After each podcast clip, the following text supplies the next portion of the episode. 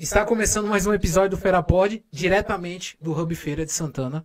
E assim, Diego, é incrível como feira tem tudo. Feira é foda, feira é fantástica. A gente tem até bar que tem um banheiro na calçada. assim, Castelo. Castelo, pô. Castelo, feira tem a própria monarquia. E não vem com o negócio de feudalismo, não. Porque nesse castelo se produz cerveja 100% diferença. Porque na minha frente está Renato Carlos, da Dragônia. Cara, muito obrigado por estar aqui. Esse papo foi adiado por várias vezes, mas hoje vai acontecer. Enfim. Enfim, vai acontecer. Tá acontecendo. Obrigado vocês pelo convite da gente poder trazer Dragórnia pra cá, pra gente poder falar de história, porque a Dragórnia é uma cervejaria, produz cerveja, a gente tem um comprometimento com aquilo que está sendo produzido, mas a Dragórnia também é contar história. Sabe, uma desculpa esfarrapada pra gente poder contar a história. Ou pra beber. Justamente, esse aqui é um ambiente que a gente tá esperando, né? Pandemia aí saindo, fugindo, finalmente ficando um pouco pra trás. A gente tinha um momento pra gente poder tomar uma cerveja, que eu acho que a gente veio, não sei se foi pra beber ou se foi pra pra conversar, enfim, tô meio confuso. O Feira Pod tinha uma ideia de vamos beber, eh, vamos conver- vai ser uma conversa livre como se fosse numa mesa de bar. E literalmente hoje está acontecendo uma conversa É bem por bar. aí, é bem por aí. Agora fazer, Carlos, com todo todo respeito, uma, uma ressalva nessa fala. Você falou que você produz cerveja. Não, produz um líquido sagrado. E aí Isso eu ia aí. propor um brinde até aqui. Não, mas aí a gente tem que. é, é, As pessoas não sabem. aqui. As pessoas não sabem, mas a gente tá conversando aqui já tem uma hora e meia, a gente já bebeu, a gente Tanta já coisa já aconteceu pra isso começar. Não, Vamos eu- abrir, eu vamos é abrir. válido, acho que é Vamos válido. abrir mais uma cerveja e a gente aqui, vai. Rodrigo, de uma forma diferente, fazer um brinde aqui logo no início, já pra vamos brindar lá. a conversa. Vou abrir essa Catarina Sour aqui, é o nosso lançamento, foi lançado esse ano, essa cerveja. Lançamento aqui do Feira Pod, Vamos hein? Feira Pod, viu, gente?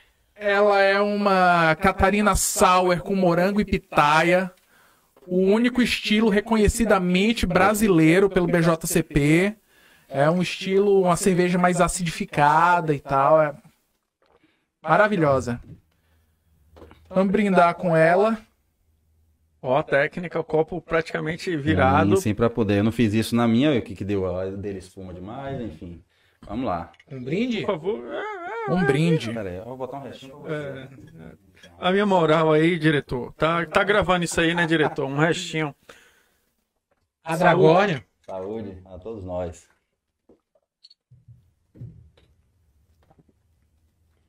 Boa, viu? Boa. Não fala cara de, de que é boa que você já tava bebendo Eu ela. não posso falar se é boa ou ruim, que eu acho que fica meio, né? Você ficou namorando a cerveja, eu vi que você ficou Eu namorando. Quando eu vi a cor dela, eu falei, hum, aí não Mas, de mas é muito diferente, muito diferente mesmo aqui. é, falar disso, entendeu? E assim, soa, né? Porque todo mundo tá com- acostumado até visualmente. Mas aí era até isso mesmo também, Carlos. Aproveitar, você falou algumas siglas quando você tava explicando. Falei Sim. assim, pô, o Carlos fala bonito, viu, velho? É porque não sei o que e tal, não sei quem aprovou.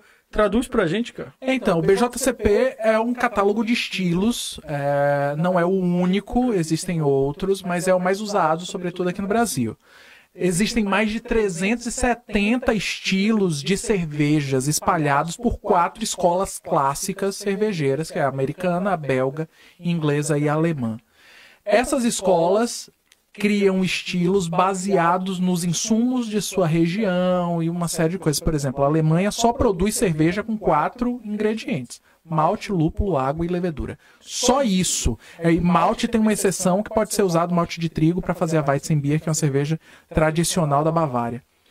Mas é, a- as cervejas belgas, elas têm uma levedura diferente, elas têm uma levedura mais selvagem, elas trazem notas mais animalescas para a cerveja. As cervejas americanas, elas são mais frutadas, mais cítricas. Existe um exagero no uso de lúpulo, por exemplo.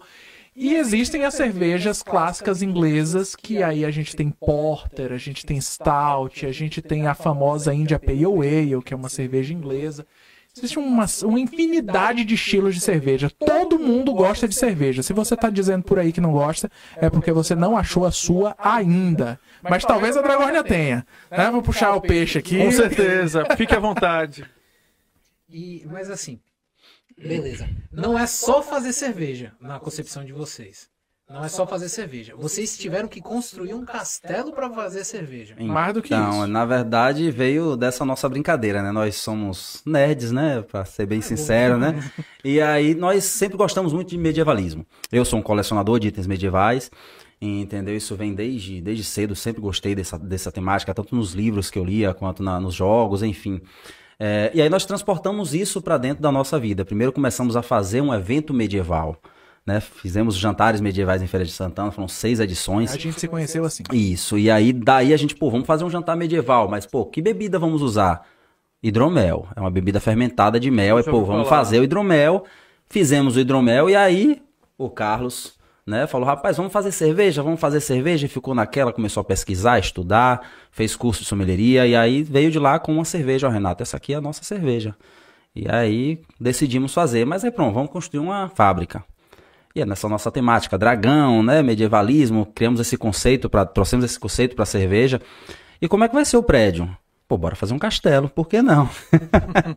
e aí construímos o castelo. não? É, e nesse processo, simples, é, né? nesse processo entrou um outro sócio, até falamos de nós dois aqui, que é o, o, o Júnior, o Valdito Júnior, que é o nosso mestre cervejeiro. Ele quem é o responsável por transformar as ideias em, em cerveja propriamente dita, né? Nesse E tem líquido um trabalho maravilhoso. difícil, cara. Sim, sim. Mas uma coisa, eu, eu acredito totalmente aqui, e, e até vocês falando, o Renato falando, eu fico pensando assim, porque é um pouco daquilo, né? Vocês aí que estão assistindo já sabem, o Rodrigo fez o convite, né? Diego, e aí vamos criar um podcast tal, e segundo ele eu dei um não velado. E assim, vocês veem aqui como é montar estrutura, como é fazer tudo acontecer. Ok, aqui é, eu vou ainda reduzir aqui, Rodrigo, é um podcast. Mas, meu irmão, chegar aqui e falar assim, vamos fazer uma cerveja, vamos construir uma fábrica, eu acho que o buraco, no mínimo, Vamos aí... construir uma fábrica Em formato for- de castelo. é Eu acho que exatamente no isso. mínimo aí o buraco é muito É. mais Então, embaixo, e aí, sim. como é que foi isso? Porque até falava assim, não, vamos fazer uma cerveja, pô, beleza, tá um jantar, beleza. Então, isso E partiu aí? muito da, da, da- do. Como é que eu posso dizer? Da paixão. Né? Nós nos apaixonamos por isso, né? Nós queríamos muito trazer isso e trazer não só uma cerveja.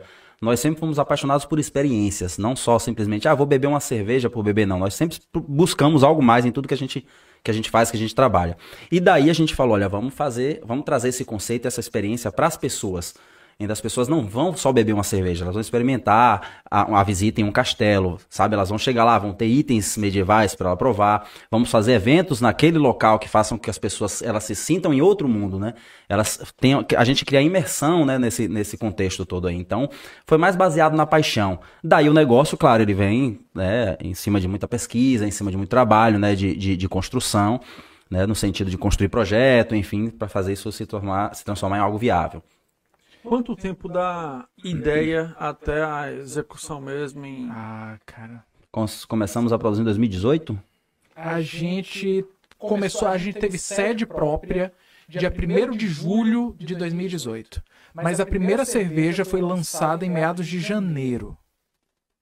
É, mas De 2018. antes, em 2018. Mas parte de 2017 foi pesquisa, foi muito estudo, né? A gente brinca que são cinco elementos: é água, malte, lúpulo, levedura e conhecimento. Não se faz cerveja sem esses cinco elementos. Sim. Desse processo. Mas tinha alguma coisa a ver com o hype? Não sei se é hype. Por um, é porque assim, eu só conhecia cerveja que vendia no supermercado. Como é o nome? cerveja? A gente chama de mainstream, né? Mainstream, cervejas de, de grande de- escala. é, prateleira, Sim. de prateleira. Aí depois você vem pro. Gostei. Gostou, foi, você viu? Foi Ah. perfeito. Pô, O timing foi perfeito. Depois a gente começou a aparecer as primeiras cervejas artesanais. Aí surgiu o termo. E aí eu lembro que muita gente começou. Muita gente, ó. Algumas pessoas começaram a comprar um kit básico para fazer cerveja e aprender na internet. Sim, sim. E eu não sei se nenhuma dessas virou uma empresa. E aí veio nesse processo tal, aí depois as empresas, as grandes cervejarias começaram a comprar essas pequenas que cresciam. Sim. Aí depois veio o caso de Minas Gerais, de BH, Sim, a sim. Da cerveja cervejaria Becker. Becker, que foi assim, deu um choque, não sei se foi com vocês também, mas deve ter dado um choque no mercado de cerveja artesanal. Sim, a Baca, na verdade, eles tiveram, foi um ano muito difícil pra gente. Foi para todo mundo. Todo, né? pra todo mundo. Todo mundo. Porque Porque do Isso, negócio isso. desapareceu. A gente chegar ao ponto de você ver, a gente tinha um carro plotado com a empresa, as pessoas passaram e falaram, eu bebo isso nada. ah lá, o pessoal morreu, entendeu? Então, assim, você, a gente teve uma, uma a gente recebeu essa, essa visão negativa que veio dessa experiência ruim que aconteceu lá, né? Mas foi uma experiência pontual. Entendeu? Que eu não acredito ter sido nada em relação à cerveja. Foi algo em relação ao procedimento mesmo, como qualquer indústria, como já tiveram achocolatados que mataram várias crianças no nosso país. Entendeu? Mas como é um caso de empresas grandes, não são divulgados. É claro, essas empresas concorrentes investem na divulgação dessa notícia ruim e acabou que a gente acabou sofrendo aqui também. Faz dois anos, né, do caso da cervejaria Isso, da VAC. Mais ou menos no período ali que a gente tá. Quando iniciou a, a pandemia. E foi aí que a gente, sa- quando começou o nosso prédio próprio, né? O castelo ele ficou pronto em março de 2020, né? Quando a pandemia começou. Porra, bem no mês da Bem no pandemia. meio da bem no pandemia. mês, Pegou a gente em cheio, no momento a gente combinou com todo mundo, esquecemos de combinar só com o vírus. E aí veio. Essa foi boa. Aproveitando, já que estamos falando da pandemia, como foi? Tipo, vocês tinham. Vocês falaram que começaram a primeira cerveja em janeiro de 2018. De 2018. exatamente. 2018. Aí até o lançamento do Castelo vocês já vendiam a, a Dragorn. Já, já. Aí 2020, Castelo pronto, Produção maior. produção maior, expectativa lá em cima, o vírus veio e fiz. o- Como foi que no negócio de vocês a coisa foi impactada? A, a gente brinca, a gente fala que essa- boa parte da- dos itens medievais, de espada, de machado, a gente levou pro castelo, porque a gente estava esperando o apocalipse zumbi, entendeu? Agora a gente pensou, não. não, aqui a gente tá seguro. Mas, é, foi um negócio... A gente teve que aprender a, a- a lidar com o caos. Né? A gente não conseguia enxergar um palmo na nossa frente, a gente não sabia quanto ia vender, se ia vender. Meses que a gente conseguia vender mais do que o que a gente tinha e você não, a, a produção não acompanhava, você aumentava a produção, no mês seguinte não vendia nada, a produção ficava, e lá na frente o produto estraga, enfim, a gente teve que se reinventar. E o que salvou a gente foi o delivery, a venda direta ao consumidor. Né? A gente é, não foram os pontos, estavam todos os pontos fechados, não se vendia cerveja artesanal nos supermercados, nesses pontos maiores as pessoas pararam de comprar, entendeu? Que teve um impacto direto na renda também, então isso afetou muito o nosso ramo. Mas o delivery foi o que salvou a gente. Nosso delivery aumentou muito, a gente começou a ter contato com nossos clientes e hoje isso tem um grande benefício pra gente, né? A gente consegue é, é, um, maior resultado hoje por causa desse trabalho que a gente fez durante a pandemia. Mas foi basicamente isso: o caos e a gente se reinventando. Entendeu? Sobrevivemos por causa de, de realmente de gordura financeira que estavam ali para serem usadas em, em, em novos pontos, em colocar, colocar em ponto de venda na, no centro a da gente tinha um cidade. plano de, de abrir um bar. Isso. Isso tudo foi pro ar porque esse, essa, essa, esse recurso financeiro foi todo utilizado para se manter durante a pandemia. Pô, mas o, E por um lado até que bom, né, que não houve esse lançamento. Sim. Porque pense se você tivesse feito Sim, esse sim. investimento, Rodrigo, para lançar um bar, um espaço fixo e tal, e depois, ó pai, Com não vai certeza. abrir o bar não, porque, como o Renato mesmo falou, você não combinou com o vírus, então problema seu. Então, assim, um- uma pandemia nunca é uma coisa boa, nunca é uma coisa. Acho que ninguém precisa passar o que a gente passou para aprender coisa nenhuma. Mas se houvesse a possibilidade de escolher um momento, se a gente soubesse assim, pô, esse momento, qual momento aqui Ideal. a gente bota uma pandemia? Esse foi o momento que era possível Sim. aguentar. A gente ficava pensando, caramba, se a gente tivesse crescido em tamanho, aberto pontos de venda, tivesse funcionário, tivesse a preocupação com outras famílias além das nossas, sabe? Ia ser um troço terrível. E isso ia atrapalhar até a inteligência financeira de vocês. Sim. Como é que vocês iam agir? Vocês iam querer salvar os empregos e tal? Na verdade, é falência. Né? Se você tem uma estrutura muito grande, muitas contas para pagar, a gente não ia aguentar. É como se foi providencial a gente não ter avançado nesse sentido, senão a gente hoje não estaria aqui. A gente está aqui porque a gente a estrutura da gente ficou num ponto que a gente conseguia aguentar ainda. Né? Então, E aí eu quero saber o seguinte de vocês, porque assim, eu ainda tô achando, Rodrigo, que o pessoal tá tímido, Tá, tá tímido porra. não bebeu, não apreciou o líquido sagrado ainda em quantidade, porque o pessoal tá assim todo a gente entrou numa conversa triste, pandemia. eu acho que a gente tem que Mas mudar. assim, Não, o Não, porque assim, ó, porque assim, ó, tava- porque assim, o falta que eu de quero, climão, porque né? assim, o que eu quero saber é o seguinte, essa história tá mal contada, pô, porque assim, ó, o cara fala assim, não, é paixão, tal, não sei o quê, e aí, tal, monta uma fábrica. Velho, essa história não fecha, pô, como é que o cara, beleza, paixão, tal, mas e aí, como é que foi, mesmo? quem é da gestão? Quem é que é o, o Então, administrador. Renato é o presidente da Dragorn, ele é quem administra o Opa. negócio. O CEO já sabe pedir patrocínio. Então, Opa, o homem aí é o do É, negócio aí. vocês querem patrocínio, gente, diretor. aqui, ó. Aí, falem ó. comigo que. Terceiro ano, Opa. terceiro ano, aquele patrocínio da camisa do terceiro ano. Pois é. Não, é Renato, eu sou diretor de marketing, eu trabalho a imagem da Dragornia, a marca como um todo. Sou sommelier da Dragornia, produzo as receitas e toda a arte do processo de- do, do produto que chega na casa das pessoas. E nós temos Valdito Júnior, que é o nosso mestre cervejeiro e gerente da fábrica. Então, se tem um rei naquele castelo, é Juninho, que tá lá. Eu, eu, eu, ia, eu, ia fazer um comentário. Ele é, ele é rei ou ele tá preso no calabouço? Um Porque pouco dos dois, um Não, pouco dos dois. Então, ele, justamente, justamente, ele É. aparece, ele, teve, ele foi ele aqui no Hub. Alguém tem que trabalhar pra gente poder se Foi ele divertir. aqui no Hub, não Isso, foi ele que esteve aqui. Ele aparece de vez em quando, Rodrigo. Ele recebe, eu acho que ele encontra a chave lá ou esquecem de É, amarrar e e sai, sai. entendeu? É. Mas no É. contrário está certo. Me Bem, ligou bem, bem hoje lembrado aí. cara, você saiu daqui, você largou a, o, o, o alçapão da torre aberto. Mas quem, quem manda é ele, entendeu? Porque assim, Inclusive, porque ele é o responsável pela cerveja estar aqui. Foi ele que providenciou pra gente estar aqui com a cerveja, entendeu? E trazer essa. Enfim. eu acho que ele não é o rei, não. É, viu? Ele produziu, ele É, vazou, ele botou pra gelar, Mas ele não aparece, mas entendeu? não aparece. Talvez ele seja tímido. Porque então. assim, é, é entender, e aí é interessante isso, dentro da, da temática que a gente está de mostrar processos, de mostrar coisas diferentes, é o seguinte, porque como o Rodrigo falou, na onda do mestre cervejeiro, de, dos kits via AliExpress, Mercado Livre, por aí vai que chegou, chegaram em determinado período.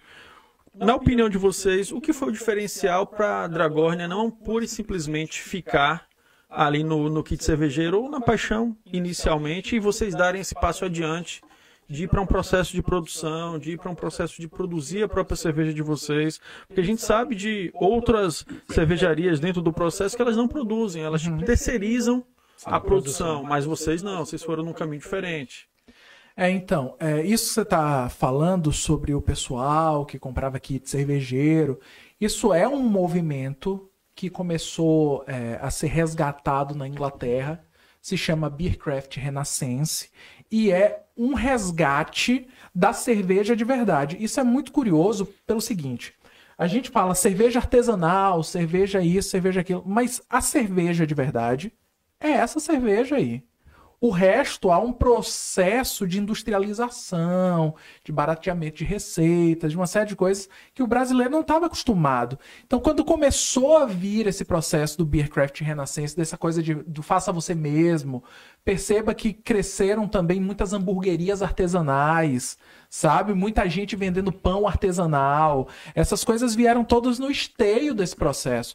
A Dragórnia tinha um diferencial, porque a Dragórnia, eu brinco com o Renato e com o Juninho, falando que a Dragórnia é uma cervejaria, mas a Dragórnia é mais a Dragórnia. Porque a Dragórnia é uma marca que a gente pode vender qualquer coisa.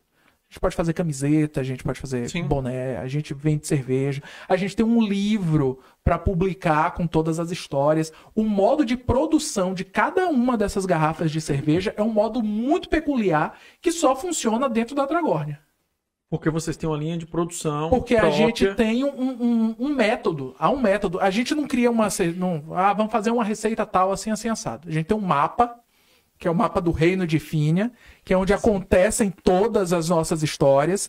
Aí fala, pô, é uma cerveja torrada. Tá, é a cidade de Laguna quem produz ela. Por quê? Porque foi a cidade que foi atacada por dragões, tem muito malte que recebeu é, fumaça dos incêndios, muito malte torrado, eles fazem esse tipo de cerveja.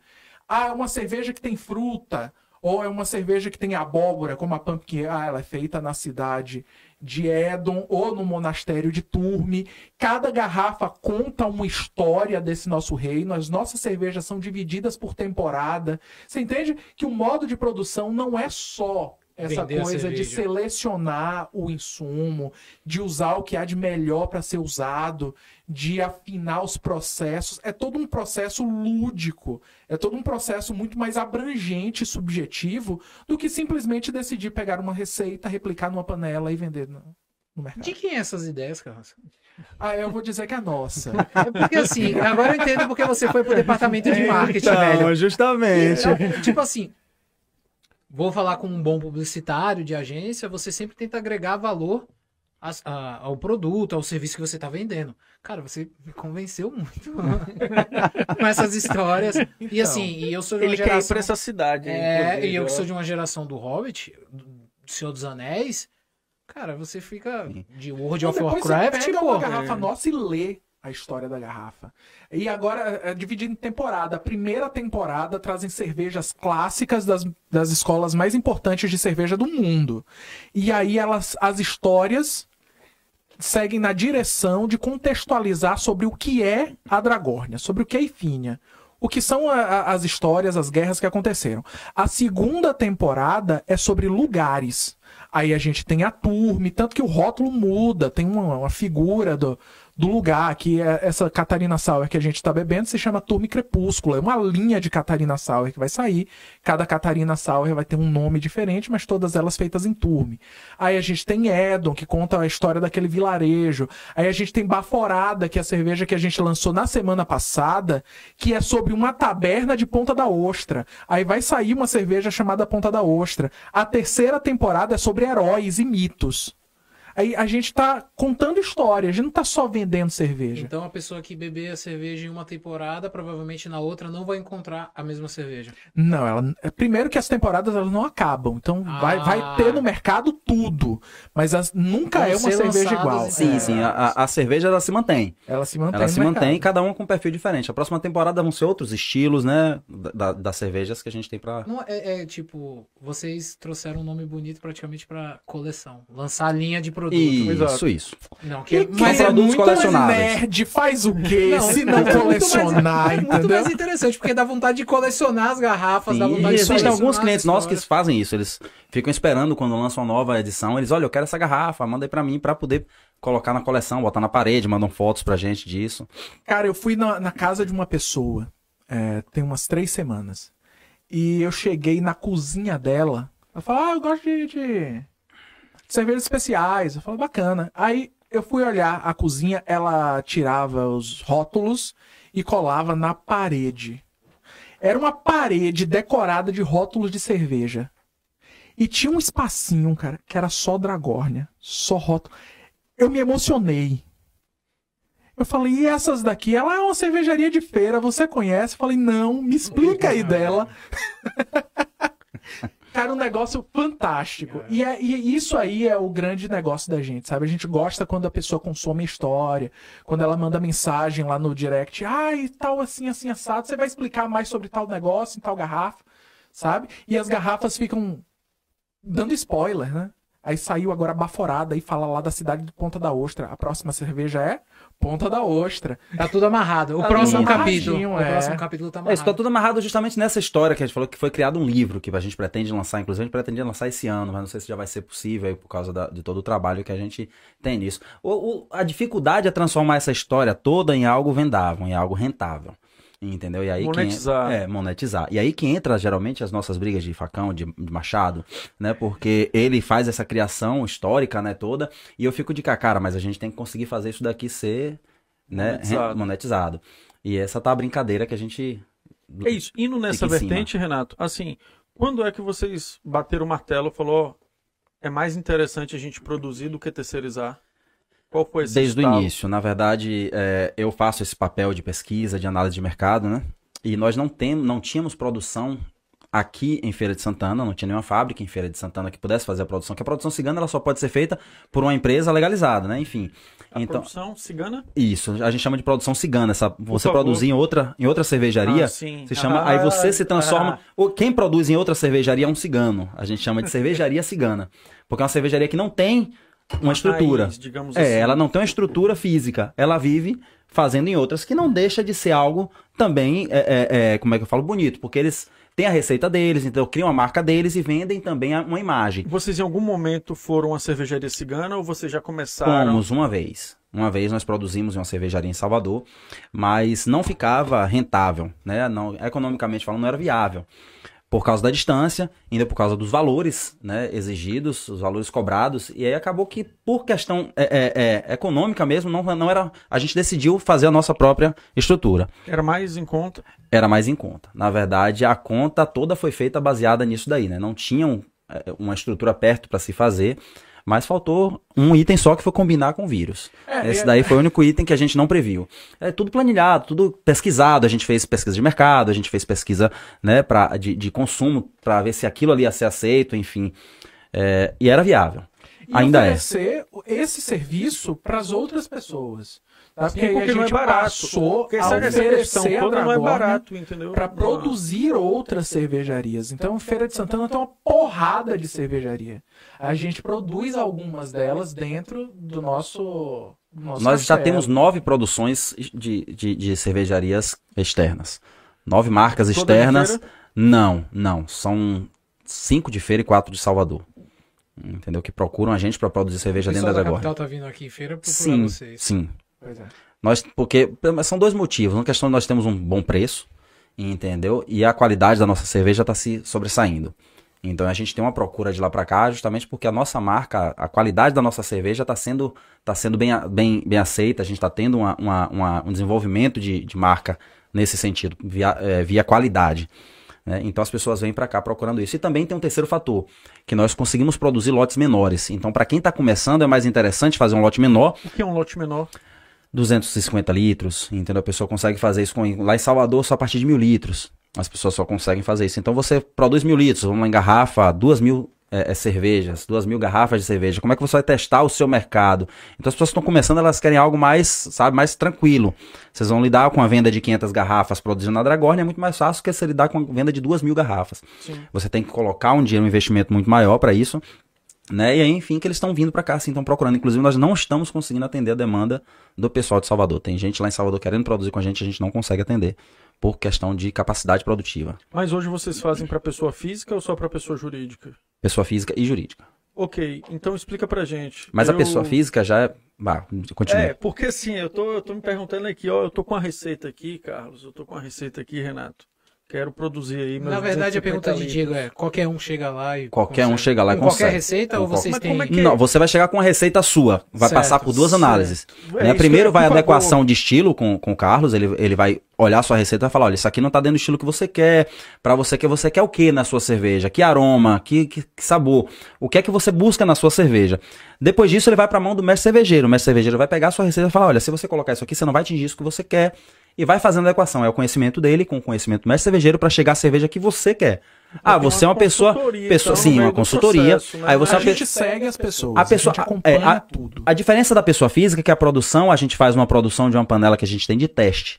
A gente tem uma produção pequena de teste que é o quê? 18 litros, 20 litros. Aí você vai fazer a sua cerveja para compartilhar com seus amigos, entendeu? Bota a sua marca, a gente ajuda a desenvolver marca Massa. e tudo isso. A gente consegue chegar a esse ponto. Mas se você quer alcançar o mercado de vendas, aí tem que ser pessoa jurídica. Até porque a venda, Não, ela sim, tem que sim. ser num- num- numa pessoa jurídica. Você não vai conseguir vender sua cerveja sendo pessoa física. Mas às vezes a pessoa quer fazer um grande churrasco, uma grande produção. Eu quero 500 litros de cerveja para o meu grande churrasco no final do ano. A Com gente a minha cerveja. isso, inclusive a gente, inclusive a gente está produzindo uma cerveja agora para um evento, especificamente para um evento. É uma cerveja lá de caju e vai ser lançada numa, numa cooperativa. Eles pensam em transformar isso em produto. A gente está fazendo para um evento deles e se os cooperados gostarem, isso vai se transformar num produto da, da cooperativa. Massa. Produzida na Dragona. Sim, sim. Desenvolvendo, inclusive, foi uma receita que nós desenvolvemos. Eles chegaram até a gente, pô, a gente queria uma cerveja de caju. Vamos, aí a gente, bora desenvolver uma. Desenvolvemos, fizemos um teste, eles se apaixonaram pela, pela receita que a gente apresentou, enfim. E isso tá dentro do pacote ou não é um valor a mais, é um valor A extra? consultoria, você fala? É, porque você falou em desenvolvimento de receita. Até para deixar claro, Renato, porque assim, as pessoas vão assistir, quer queira, quer Sim, não, hoje sim. é muito fácil Sim. chegar no Instagram e manter um contato, Sim, entendeu? sim, sim. Mas e aí, no caso, é um valor à parte? Depende muito. Eu não tenho hoje eu não tenho uma tabela para definir isso, porque depende muito do seu objetivo. A gente não não costuma trabalhar visando só a questão financeira. Qual é o seu objetivo? Porque se eu ganhar o dinheiro de uma consultoria aqui simples, não vai, isso não vai pagar minhas contas, né, a longo prazo. Então a gente precisa saber qual é o objetivo da pessoa. Olha, eu quero fazer uma receita simples, ela só vai trabalhar uma vez ali mesmo, a gente aí cobra um valor para isso. Mas não, Renato, eu quero transformar isso numa, numa produção. aí a gente já não cobra, tal. porque a gente quer ver a pessoa desenvolver o negócio. Mas se a pessoa quer simplesmente fazer uma receita para curtir uma vez só ali, a gente cobra por esse serviço também. São todos os serviços são cobrados. Inclusive, nós vamos lançar um curso agora, não sei se ainda tem data, de produção de cerveja caseira. A pessoa que quiser produzir uma cerveja, procura a Dragornia que a gente vai ensinar como fazer sua cerveja em casa. Mas com os utensílios de casa? Não tem que comprar, tem que investir, mas não é Ah, investimento alto. Não é investimento o alto kit relativamente ao kit caso, cervejeiro. né? Então, com pouca coisa você consegue produzir em casa. E consegue produzir cerveja de qualidade. Você não vai conseguir produzir uma cerveja com o nível de, de equipamento que se tem para ter ela economicamente mais viável. E claro que produzir uma cerveja em casa não dá para você vender ela como a gente vende. Vai sair muito mais caro fazer. Entendeu? Mas você vai sair, você vai tirar uma cerveja de qualidade feita por você. Isso se transforma num hobby, né? Você quer fazer a sua cerveja, rapaz, eu quero fazer minha cerveja. Chegar no final do mês, tem lá seus 10 litros de cerveja, 20 litros de cerveja feito por você e tá consumindo. Quanto tempo? É assim que muita gente começa. É. Quanto tempo demora do. Eu vou começar a produzir a cerveja para eu ter o produto para consumir? Depende, Demora- depende muito do estilo. é, é. Fale dessa aqui, ó. Existem- Essa daí demora. Essa daí demora, Demora o uns quê? 27 dias. Essa- panela. É, essa, essa é uma cerveja, inclusive, que por processo de acidificação, ela pega mais tempo de panela. Ela pega 48 horas de panela.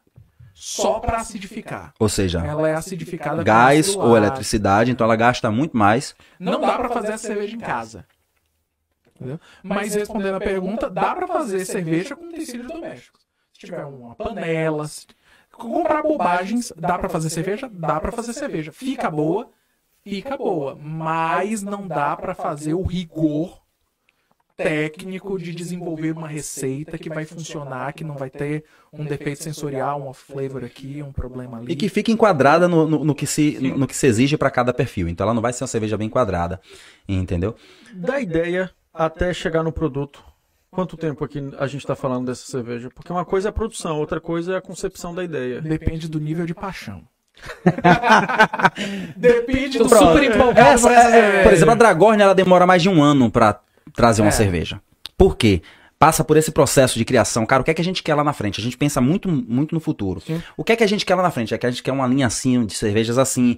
Nesse, aí a gente começa a pesquisar aquele tipo de cerveja, começa a buscar as referências, beber cervejas nesses estilos, pra poder trazer a, a referência que a gente quer disso daí. Pra daí começar a vir uma receita Para dar receita, a gente iniciar testes, a gente faz no mínimo três testes. Se três testes derem certo, aí a gente produz efetivamente para raro se venda. lançar uma cerveja de. A, a gente chama de cerveja 1.0. Muito. Que é a cerveja de um teste só.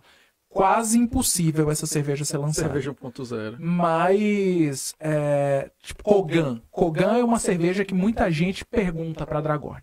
Ela está na bolacha. Tá aqui a garrafinha da Kogan na bolacha. Essa garrafa que parece um tie-dye. Ela tá aí, muita gente pergunta, cadê essa cerveja? Como é que a gente bebe essa cerveja? Tem dois anos que a gente tá pensando nessa cerveja. E ela tá esperando o momento certo. Não será a próxima a ser lançada, mas ela será lançada. É uma porter, um smoked porter. Ela é levemente defumada, preta, remete a, a, a café, a chocolate ao leite, com adição de pimenta. Respondendo essa sua pergunta, talvez tenha sido esse seu, seu, sua seu questionamento, é a pessoa que vai começar a produzir em casa. Entendeu? Quanto tempo ela demora? A gente diz assim, ó, você vai passar um mês, né? Testando. Primeiro você vai fazer um curso, porque ele falou assim, faz com utensílios domésticos. Sim, mas precisa de muito conhecimento. Para você conseguir trazer uma cerveja com pouco conhecimento é muito difícil. Aí você vai fazer um curso, um curso de iniciante, né? Vai para sua casa fazer uma cerveja e geralmente a primeira cerveja só você gosta. Seus amigos vão odiar. Entendeu por quê? Falta de experiência, porque não é uma receita simples. Um bolo é simples, a receita tá lá. Depende. fica ruim. Depende. Imagine, ruim? Depende. imagine, lá. imagine, você mistura, você mistura poucas, poucos ingredientes, né? O tempo de preparo é pequeno, é, curto. é curto. No mesmo dia você come o bolo e para você tirar um bolo gostoso é difícil. Tem que ter. Aquele Então- bolo de vó. Então imagine O uma ponto- cerveja o que ela passa 1.0. seis horas de preparo ali numa panela, sujando tudo. É, suja muito, entendeu? É 70% do tempo limpando e 30% fazendo cerveja. Imagina É, você fazer tudo isso, transferência de um, de um líquido para um, de um, de um lugar para outro. É, é um trabalho que não é tão fácil. Eu- Agora eu acho que eu tô entendendo por que que pensou-se logo do início, vamos fazer a fábrica. É. Sim.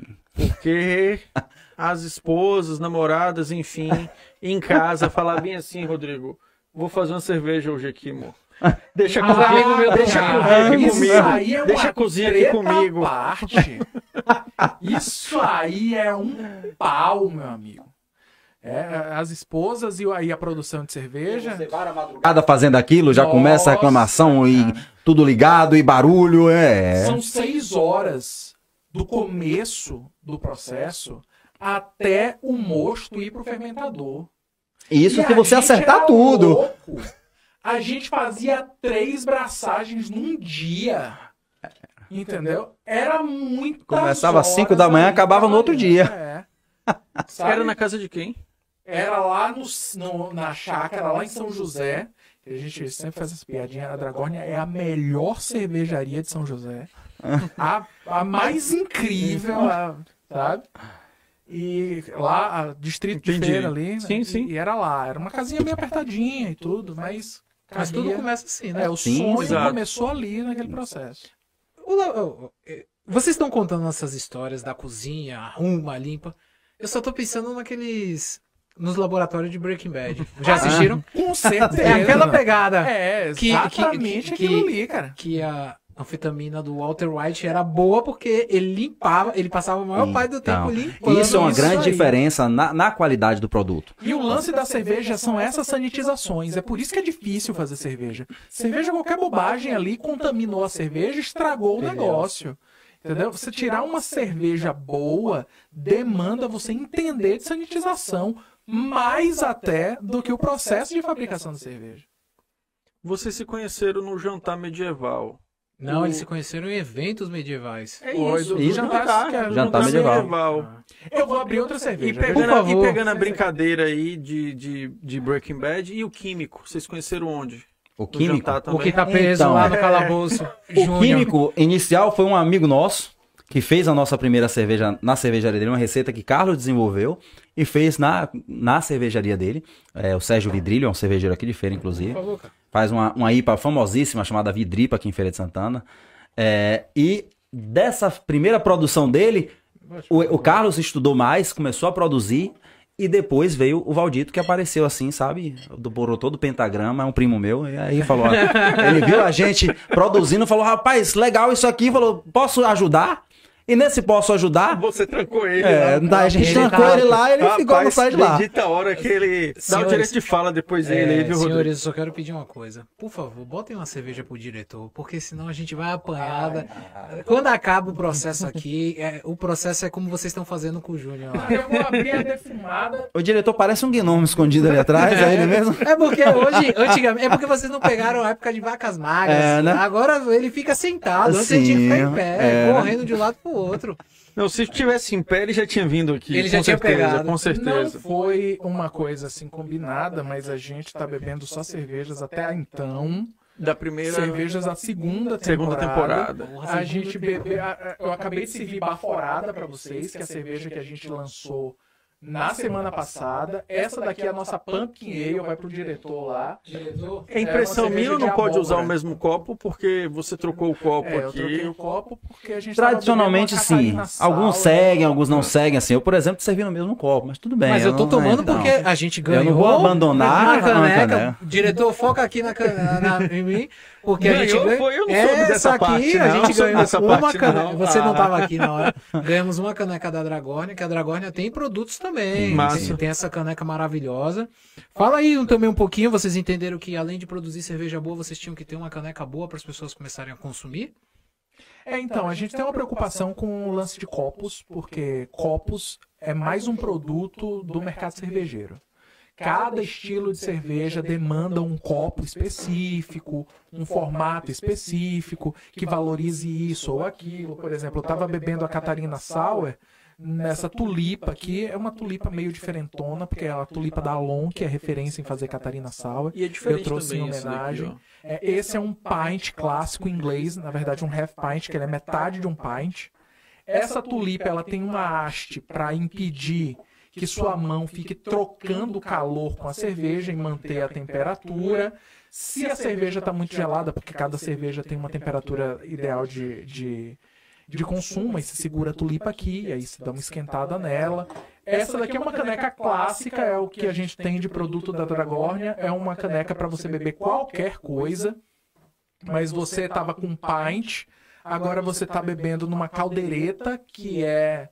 Esse daí é o pint americano. Aqui é um pint irlandês. Cada cerveja tem, um, tem esse processo, sabe? Ela, é, E esse exige. copo maravilhoso que a gente fez questão de deixar em cima da Ah, mesa. cara, esse daí é um presente da Implicantes, que é a única cervejaria negra do país. E aí eles fazem umas coisas assim. Mas o copo, importantes e- e ele tem nome, ele tem, Tem, cheiro. esse daí, ele é um híbrido, é um copo híbrido de cilindro com, com pint americano. Mas não, não é um, não tem um nome específico, não. Foi o copo que a Implicantes, eu acho que ficou bonito. A, a impressão do dedo precisava ser. E Carlos, você, você falando aí desses copos aí, você leva a coisa para uma outra, uma outra dimensão, para um outro patamar, né? Nesse caso, é, somos leigos aqui, ao menos eu tô falando por mim aqui, sou Nossa, totalmente leigo aqui. A concorrência agora tá acontecendo. né? Mas vamos lá, é, um copo para cada tipo de cerveja ou não? Não, às vezes tem Porque mais. você tem- mostrou aqui é, vários porque você- modelos. isso, é. O pint, por exemplo, é um copo de serviço, é um copo de, de bar, é um copo super clássico. Mas pode ser qualquer. Pode ser. É, é tipo assim, você tem uma cabeça de parafuso Phillips. Você pode meter uma fenda ali e tirar ele? Pode. Mas será mais adequado que você use a chave certa para tirar aquilo ali. Porque os copos eles têm boca aberta, boca fechada, fundo abaulado, fundo reto, fundo engomado. Tudo isso tem a ver com valorizar o colarinho, troca de calor, valorizar o aroma que vai sair, volatilizar aromas indesejáveis. Por exemplo, as cervejas belgas, as trapistas, costumam ser servidas em cálices. A gente chama de gobelet. Ela tem uma boca bem aberta. Para quê? Para sensação é, etílica da cerveja, o aroma de álcool, volatilizar logo e só ficar ali dentro do copo aquilo que a gente quer sentir da cerveja. Você pega uma tulipa, por exemplo, quando você bebe, seu nariz vai dentro do copo. Então ela é bojudinha para manter os aromas que você quer ter ali dentro do copo. Então é uma ferramenta de trabalho. Pode ser, não, ninguém é idiota. Qualquer copo americano bebe cerveja. Não... É, até porque Só tem um copo que não é para beber cerveja e eu quero deixar registrado aqui. Por favor. Se você tem um copo Stanley, vou olhar pra câmera. Se você tem um copo Stanley, não apareça com ele na Dragórnia. Porque não existe aquele negócio ali. Seis. Ah, mantenha a cerveja gelada por seis horas. Cara, se eu demorar seis horas pra tomar uma cerveja, me interne. Porque não tem condição. Briga. Tá comprando Tá briga. e a galera Tá bebe. E eu sei que tem gente é que. polêmico. E tem gente que vai assistir esse episódio. Mas aí essa sua galera, pelo que eu sei, vai lá só pra rivalizar. Vai chegar, eu quero ver se eu não vou. E leva só pra sacanear. É, vou lá na Dragônia beber. Rodrigo, me fale aí onde é que os caras vão estar, o que festival os caras vão estar, que eu vou chegar, Vou chegar lá com a stand. e cegar na cara. E eles são de- do tipo assim, ó. Eu vou chegar num evento, vou comprar uma dragônia, vou botar no fim, vou esfregar na cara Ó deles. como ela tá Agora gelada. imagina como ela tá gelada. Cara, eu vou fazer uma polêmica maior ainda, velho. Tem um, um brother, Franklin, já citei seu nome. É, ele tem vários copos, velho. Stanley. Porra. E ainda tem de outras marcas. Recentemente ele inclusive falou, eu fui até dar uma pesquisada, ele falou assim, Diego, a Filco lançou um copo para manter a temperatura da cerveja também. Então, Franklin, pega a dica aí, veja o conselho de Carlos, É, cara, avalie. Veja essa cerveja, essa Catarina Sour que a gente bebeu. Ela é uma cerveja completamente diferente de qualquer outra cerveja que você tenha bebido. E a aparência que essa cerveja tem é parte fundamental da experiência de beber essa cerveja.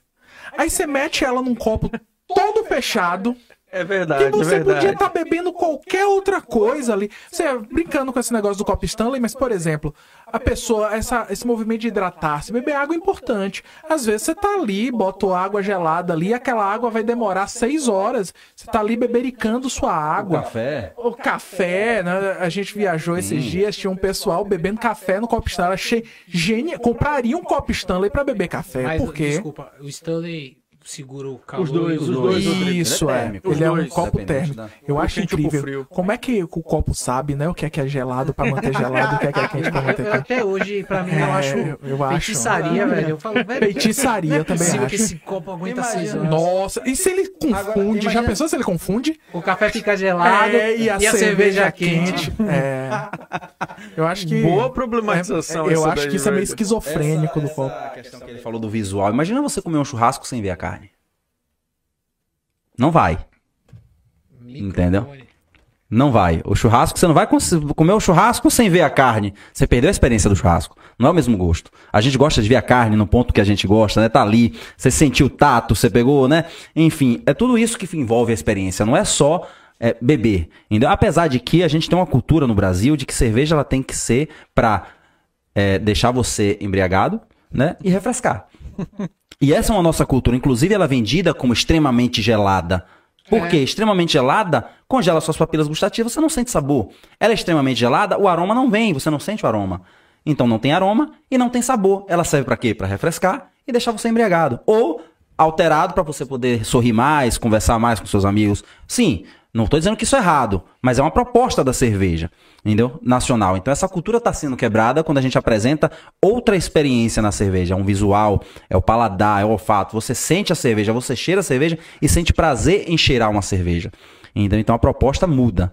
E aí o Copo Stanley ele vem fazendo isso, né? Ele quebra o visual, entendeu? Ele mantém uma cerveja muito gelada. Sim, para uma proposta de uma, talvez, de uma cerveja mainstream, você pegar uma cerveja e be- be- beber num, num Copo Stanley, é, é válido. É válido. A gente brinca aqui, mas cada um tem sua experiência e, vive a- a- aquilo que ele, que ele tá proposto a viver. Mas você beber uma cerveja especial, cerveja artesanal que propõe outras coisas com um copo desse, você está reduzindo sua experiência. Então você está pagando caro e consumindo uma parte daquilo. Eu, eu acho que copo Stanley é chupetinha de adulto. Sabe? Vou, vou comer o- minha chupeta. Aí ele sai. O corte tá pronto. O- a gente falou, falou do Copo Stanley, o fim foi perfeito, o corte tá pronto, a gente já sabe qual que vai pro ar. Mas agora, senhores, vamos lá. A cerveja artesanal, assim como vários outros produtos artesanais, tem o seu ponto bom, positivo, que é é, uma, é um produto de qualidade. Realmente, beber Dragórnia e beber qualquer cerveja que você encontra na prateleira é totalmente diferente. Mas você não acha que algumas empresas, não é o caso da Dragórnia, porque realmente quando eu já tive, a gente já teve oportunidade numa festa de fim de ano daqui do Hub, quando a gente a gente tava disputando a conta, a gente bebeu pra caramba e a conta não foi nada extravagante. Mas tem algumas cervejarias que elas estão muito, como eu Renato posso vai aumentar o preço, viu, da próxima vez. Justamente, é. mas você Já tô não acha pensando que nisso. o, o problema é que a gente está. Alguns produtos que são artesanais, eles estão se deslocando demais e ficando muito classe, muito. Então, caros. Rodrigo, eu vou, eu vou tomar essa, essa fala. É, isso é muito subjetivo, sabe? Eu não posso avaliar é, a- a- o valor de, um- de uma mercadoria sem entender o seu processo de construção e seus custos, entendeu? Eu não vou dizer pra você que ah, tem a- aquela marca tá cobrando muito caro por isso. Talvez, talvez. Pra saber disso, a gente tem que entrar a fundo. Que às vezes você fala assim, pô, é tão simples fazer aquilo, mas quem tá de fora não sabe o, o quão complicado é. Você transformar uma cerveja vendável é muito caro. Vou puxar a sardinha pro lado da gente. Sabe? Existem é, empresas hoje no país que cobram absurdamente caro numa cerveja e não tem necessidade de cobrar aquele valor. Pela minha experiência, eu não sei a experiência deles, Pra dizer o, o custo que eles têm, tudo isso, mas eu, ah, assim, na minha experiência, não era necessário cobrar aquele valor. Mas pra você entender, pra produzir uma cerveja artesanal e poder vender ela numa prateleira, a gente tem que pagar impostos absurdos e a gente paga mais imposto do que uma cerveja mainstream. Pô, fiquei sabendo. O governo simplesmente começou a pela aumentar. turnê, É pelo litro? Como é no caso Não, a gente paga primeiro pelo porte da indústria, Certo. que é é, são os impostos municipais, entendeu? Pela é, circulação da mercadoria que é do Estado, entendeu? E a gente paga muito caro, entendeu? E aí essa lei vem lá de cima, né? Uma linha federal que determina como é que vai ser taxado em cima da, da, da cerveja. E o Estado, por fim, né, regula aqui dentro. E a gente acaba pagando isso. O que acontece é o seguinte: para uma grande marca vir para Alagoinhas, ela recebe isenção de impostos. Sim. Então eu vou concorrer com uma marca entendeu, que produz uma litragem absurdamente maior que a minha. Ela tem fazendas de produção de malte, ela tem produção de levedura, são os produtos mais caros, eu estou citando aqui, produção de levedura própria, enquanto eu tenho que comprar todos esses produtos e tenho que pagar mais imposto do que eles. E se fosse para lá, provavelmente não teria incentivo nenhum. Nenhum, entendeu? Então, assim, a gente tem essa, a, a, essa dificuldade do artesanal, é de você trabalhar com a compra de insumos que transforme seu produto em algo realmente é, atrativo financeiramente. Então, eu dizer que aquele produto está caro demais é subjetivo. A gente tem que analisar a realidade do produtor. Sim, tem gente que se aproveita disso e pega algo que ele, é, que ele é, gastou um real para produzir e cobra lá 50 reais. Isso talvez seja abusivo. Não vou julgar porque também não sei a, a história que tem por trás daquilo ali. Mas, em sua grande maioria, a produção artesanal é muito mais cara. Então, produzir um, algo artesanal, a gente tem que se, se é, a gente tem que se empenhar para entregar um produto com muito mais qualidade, justamente para justificar o nosso preço. Sim. Entendeu? Porque se a gente entregar um produto com baixa qualidade, ele vai ser caro do mesmo jeito. E as pessoas não vão comprar e vão desistir de consumir aquilo ali. Porque além de caro não tem qualidade. Sim. A Dragórnia, ela tem o preço justo, sabe? E é, eu acho que esse lance com valores é também um questionamento sobre onde é que você está comprando. Porque eu já vi é, garrafa da Dragornia ser vendida a 54 reais uma garrafa. Sabe? Às vezes tem um lance dessa coisa que a gente discutia fora das câmeras sobre o fetiche do produto. Sim. Sabe? Às vezes acontece isso aí com cervejas especiais também. Agora vamos, le vamos levantar uma bola. Você sente que existe um oligopólio dentro das cervejarias? Existe um monopólio não? Três porque... empresas dominam o mercado cervejeiro do país. É. Só e, é três. E, e assim eles pressionam, e eles pressionam, tipo, eles sim. criam barreiras para que. Sim. Porque eu lembro sim. que isso aconteceu com açougue. Uma medida provisória passou no governo Dilma que, tipo, só dois açougues iam se beneficiar, que eles eram os únicos que tinham as câmeras frigoríficas. Existem esse esse aperto contra Existe, as cervejas também? Tipo assim, vocês toda vez vem. E de grandes empresas. Um projeto de lei vindo. Grandes empresas compram cervejarias pequenas para falir elas. Ah, para fechar que... as portas, para tirar do mercado. E para além disso, tra trabalham com cervejas é, de uma linha secundária, por exemplo, eles compram uma marca, compram marca X. Eles deixam o produto da marca X no mercado e derrubam o preço dela. Aí eles têm prejuízo com a marca X, mas o prejuízo com a marca X para eles não representa nada. Representa o quê? Você ter uma concorrência que as outras não vão, não vão conseguir atacar. Sim. Então você acaba fazendo queimar. com que o preço das que trabalham ali no artesanal, entendeu? Não conseguirem acompanhar o mercado e acabam que vão à falência, porque o pessoal vai falar, ah, vou comprar aquela outra marca que é barata assim. Barata porque eles estão tendo prejuízo, eles têm gordura financeira para isso. Exato. Isso na economia a gente chama de dumping. É um processo é que eles fazem para poder diminuir o valor da, da, da ter prejuízo naquilo para quebrar a concorrência. Isso a gente sofre. A gente não pode comprovar isso porque isso é algo que, que, que demanda de uma pesquisa mais, mais de fiscal, de auditoria fiscal, e a gente não pode comprovar isso. Mas que acontece, acontece. Assim, ó, seu juiz, ó, supostamente. Supostamente. É. supostamente. supostamente. Mas assim, Renato, você falou nesse instante no termo qualidade. Sim. Certo? E eu acho que talvez, eu nem sei se o diretor, Rodrigo, sabe, mas assim, eu tenho uma mensagem registrada aqui, eu até fiz questão de buscar aqui, no dia 17 de 6 de 2021. Ó, meu olho. É, encaminharam o contato assim, ó. Renato, Dragórnia. Ah, eu hum. lembro dessa conversa. E aí, velho, isso foi só pra você estar acompanhando aí, muito, muitos aqui já sabem a nossa data, nós saímos no primeiro EP no dia 14. Então, assim, três dias depois, mandam o contato de vocês aqui. Hum. A gente só se conheceu lá no final do ano. foi. Mas aí vem o porquê e aí até a pergunta. Porque nesse dia, salvo engano, saiu uma matéria de vocês na TV Subaé. Uh, Isso. Rapa, foi buscar aluno tá até agora. É. Busca, segurei Cara, que matéria legal. Essa. Até hoje falam sobre isso. Pois é, e assim... Ah, o Castelo é muito o simbólico. O processo de vocês não é mais além do que isso até, Rodrigo. Me permita até o termo, é muito rápido, no sentido de que vocês, essa matéria em especial, você está falando aí de um registro no Ministério de Agricultura, Pecuária e Abastecimento, no MAPA. Sim. Uhum. Como é que é isso? Contextualiza, diz que palavrão é esse que eu falei, como é que foi isso? Porque vocês não têm só uma cervejaria, vocês têm uma cervejaria registrada e que Sim, tem essa sim. permissão no Ministério para Para poder atuar. É, nós, como, como nós vendemos um, um produto vegetal, nós temos que estar, nós somos regulamentados pelo Ministério da Agricultura e Pecuária. Eu não digo que o Ministério da Agricultura e Pecuária é burocrático. Na verdade, o processo para conseguir com o Ministério da Agricultura e Pecuária, falar um nome grande toda vez, né? O mapa, nós chamamos de mapa. Pode abreviar o É. mapa, exato. Para conseguir que no mapa, nós demoramos 16 dias para conseguir autorização no mapa. Poxa, legal, Renato, certo, mas com a prefeitura eu demorei dois anos.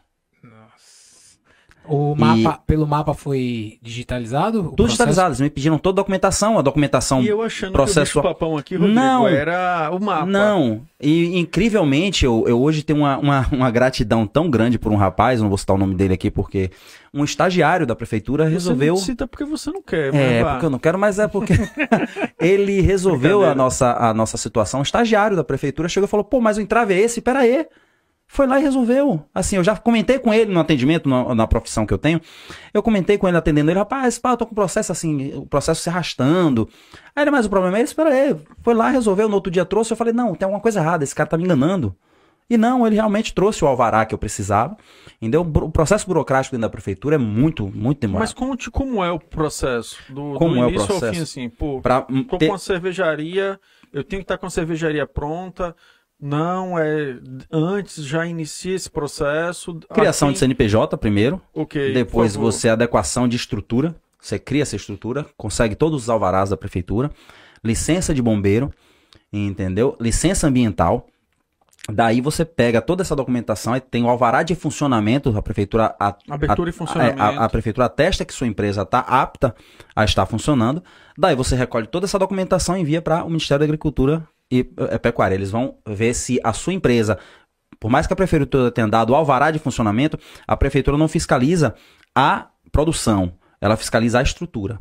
O alvará vai lá ver, o mapa vai lá ver se você tem condição de produzir uma cerveja Presencial, no caso. presencialmente. Na verdade, no nosso caso foi virtual, foi o primeiro caso virtual, eu acredito, aqui na nossa região. Por causa da pandemia. Por causa da pandemia, aí eles me pediram filmagens e fotos de todo o nosso processo, de toda a nossa estrutura, e de lá eles decidiram que a nossa estrutura é propícia a fazer um produto que não tenha é, é, é, problema com, com a, a saúde das pessoas que vão consumir esse produto. E de lá eles mesmos liberaram, foi um dia assim, de choro, inclusive, né? A gente eu não acreditava que isso ia acontecer, nós comemoramos, assim, foi uma luta. Tomaram cerveja? Não, acho que. Enfim, mas é um processo, cara, muito doloroso, mas no sentido burocrático local. Qual foi o documento que travou aqui localmente? falando? Alvará. O alvará, Alvará. o de Ana- funcionamento portas abertas É, ou an- sanitário? Não, foi na verdade é, é, o de funcionamento. Na verdade, foi a análise das nossas plantas que foi um entrave. As nossas plantas foram impressas diversas vezes pedindo que alterasse é, é, é, itens na planta e depois retornasse ao item anterior. Então, se alterava e falava, pronto, tá aqui do jeito que você me pediu. Ah, mas o certo era desse jeito, mas tava no outro. Ah, não, agora você manda de novo. Imprimia de novo os- as plantas, entregava de novo. As plantas não estavam legíveis, arquivos digitais. Não estavam legíveis. Como não tá legível? Imprime de novo, assina tudo de novo. Ah, mas cadê? Você entregou o documento? Eu entreguei. Ah, mas não tá aqui. Então, assim, eu imprimi cinco vezes nossas plantas todas. Então, assim, foi um processo muito doloroso. Porque, inclusive, eu já tinha desistido do processo, já estava desen, desencan- desiludido, né? Até que um estagiário surgiu na minha mesa de atendimento, do trabalho com atendimento, e falou assim: Cara, o que é que você tá passando? Vem cá. E aí eu sou grato a esse estagiário até hoje. Esse estagiário gosta de cerveja. Ele gosta, né? Então. Deve gostar muito. Aí, porra, a chance de feira ter uma cervejaria. então. E aí, falando de feira, é, Diretor, mais cerveja? com certeza. É, será que o Não- diretor não, tá, não tá feliz? essas paradas É, pra, até vou pra- temporada pra ele pra não cortar suas críticas, vou levar a cerveja dele. Carlos e Renato, os dois são de feira? Somos. Os dois são de feira. De Feira de Santana. Aí eu gosto sempre de levantar essa bola, principalmente pra galera que assiste a gente. Um- uma das coisas que me deixa inquieto é a capacidade da gente sempre reclamar da nossa cidade. Tudo é culpa do outro e nada é culpa nossa. Aí aqui a gente já trouxe dono de startup, líderes do mercado, dono de startup que escalou e já foi maior empresa de automação no Brasil, é, dona de startup que está dono de supermercado que está lutando com grandes, grandes redes e tal, e agora vocês que estão aqui abrindo uma cervejaria. E não é só uma cervejaria. Vocês estão abrindo uma cervejaria num formato de É castelo. a Dragórnia. A Dragona. lança temporada, vai lançar livro, tem copo, vende pra Salvador e faz as coisas todas acontecer.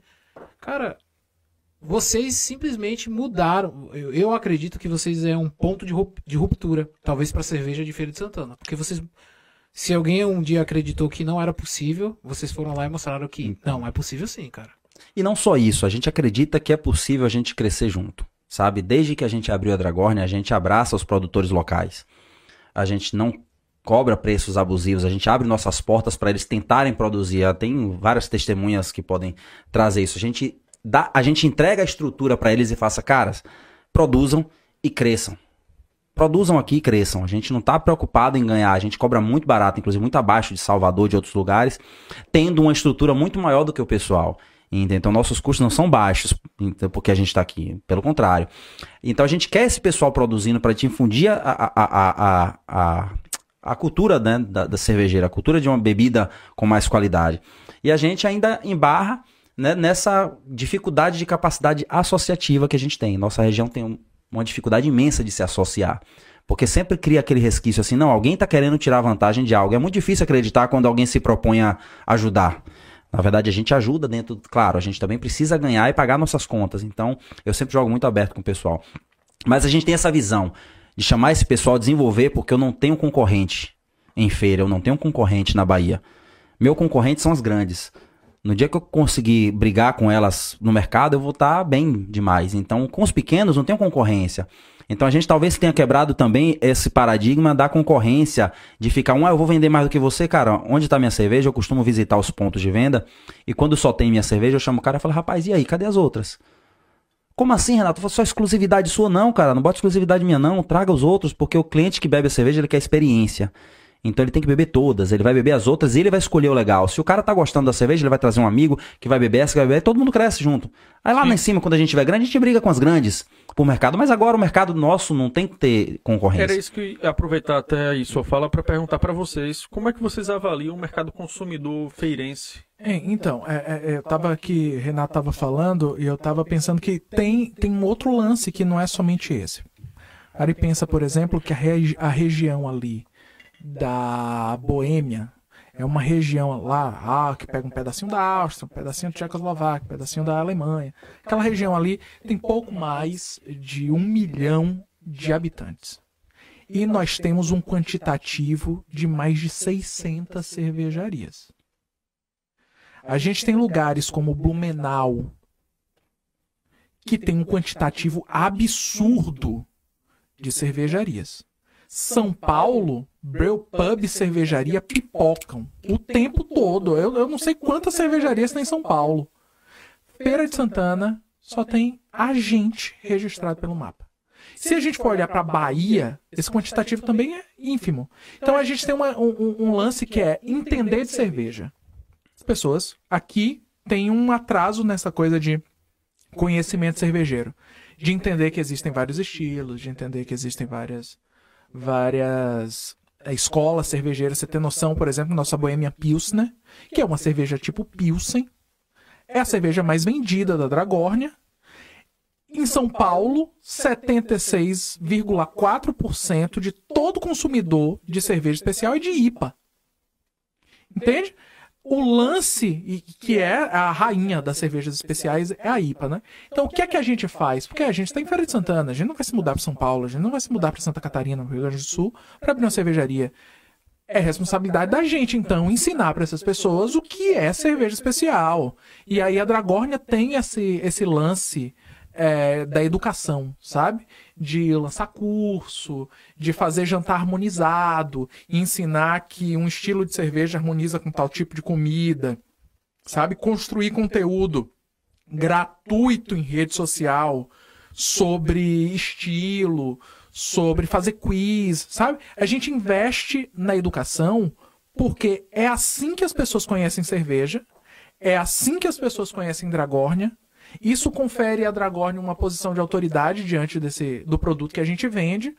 E isso ensina para a cidade que ela tem um potencial gigantesco. Uma cidade como Feira de Santana só tem a Dragórnia como registrada pelo mapa, mas a gente tem aqui brincando mais de 15 cervejarias. na cidade. Sim. Porque a Entende? vai, porque aí eu entendo, Carlos, que aí é, é como se fosse uma linha, né? Que aí você vai puxando ali o, o novelo e vai vindo Isso. mais coisas. Porque aí entra o que Renato falou, que é a questão ali da, de prateleira. E aí também entra um outro aspecto, que é muito comum também, eu penso, as pessoas comprarem cerveja quando está fazendo mercado. E aí você tem um outro problema de prateleira aí no caso, que é você chegar nesses grandes players. E aí, quando eu digo vocês, eu estou falando aqui da indústria de cerveja artesanal, que é ela chegar nesse, nessa prateleira. E aí eu queria que vocês comentassem sobre É, isso, tem um porque assim, problema que, às a gente tem vezes- inclusive grandes redes em feira. É, grandes que, redes que assinam de feira. Eu não tô contratos nem de falando- exclusividade. Eu não é tô o nem falando problema. grandes redes de supermercado em feira, não. Temos grandes redes feirenses de supermercado. de supermercado. Então, Mas tem esse lance de exclusividade, né? É, a exclusividade, É, na verdade, é mais na questão de bares. Os bares, eles. é, é, a gente não consegue chegar em, em determinados grandes bares, porque os bares assinam contratos exclusivos, as grandes marcas. É, a gente tem um exemplo de uma, de uma empresa que. O que o Rodrigo falou, Isso. né, um pouco. Você perguntou. É, a gente tem a gente tem uma experiência de uns bares aqui em feira, por exemplo, que a gente ajudou a montagem, pá, tudo chega lá em cima da hora, a Ambev entrega 300 litros de chopp grátis para o cara. É, é o mark, é o business da Ambev, então, né? aí você chega a ver aquele cara vestido com aquela camiseta, pá, aí você fala, rapaz, o cara chegou ali e já foi. Porque Ah, ele a gente- oferece, ele tem muito a oferecer, ele tem capacidade, Gordura pra gordura queimar. financeira para isso. Então ele oferece, e aí, claro, sendo comerciante, ele tem que aceitar. Né? Ele vai aceitar, a não ser que seja um visionário que fale, não, aqui eu quero desenvolver algo novo, e é mais difícil isso. Mas enfim, a é gente só esse aí da mesa, da É, chopeira, da o isso. sombreiro. Da da fachada. da fachada. fachada, e aí, é, tudo desse isso. ponto a gente parte para os grandes, as grandes redes de supermercado. Eles atacam muito o preço. Entendeu? Então eles, eles atingem a gente nisso daí, porque eles têm uma margem de lucro muito alta. Eles querem que a gente entregue o produto para eles com um preço muito baixo. E se a gente fizer isso, a gente cai num erro de ficar preso àquela, àquela rede, porque as pessoas vão começar a consumir meu produto com um preço muito mais baixo, mas a partir do momento que aquela, aquela, aquela grande rede me deixa, eu não consigo convencer ao meu cliente que o preço do meu produto é outro. Então eu recaio com um problema, sabe, muito maior. Eu paro de vender minha cerveja. Então a gente fica sempre nesse jogo. Eles querem muito preço, muito preço, e a gente não tem como atender esse preço. Basicamente, nossa briga com as grandes redes é preço. Você não é tem não é, digamos, é, a qualidade. Não, nada. o problema é preço, porque eles querem um preço muito baixo. A gente não consegue competir com grandes eh, marcas da própria artesanal, né, que já, já deixam de ser artesanais. E essas marcas trazem para cá com um preço muito bom. A gente não consegue competir. Nós pagamos muito mais caro pelos insumos, pagamos muito caro por uma, um- por uma, por uma garrafa, por um rótulo, enfim. E a- o, o grande problema nas grandes redes é preço. Nos bares é exclusividade e patrocínio. Como é que reverte esse jogo? Tem, tem saída? O que é que, qual cenário vocês estão vendo? A hoje? gente trabalha na cena alternativa, entendeu? E buscar formas de, de chegar aos pequenos. É, a pulverização. É a pulverização que faz o negócio do artesanal. Você consegue Trabalho colocar em formiguinha. vários locais, poucas quantidades em vários locais. Porque a gente não vai conseguir ganhar fazendo a marca ser vendida, sabe, de uma vez, naquelas promoções. Olha aqui, não sei, barato. Não, isso não vende artesanal, porque o artesanal não consegue ser barato. Então a gente acaba pulverizando e trabalhando justamente o público que, que, que é qualidade. Novos pontos, a gente pensa em abrir pontos, bares, entendeu? Que são, são especialistas nisso.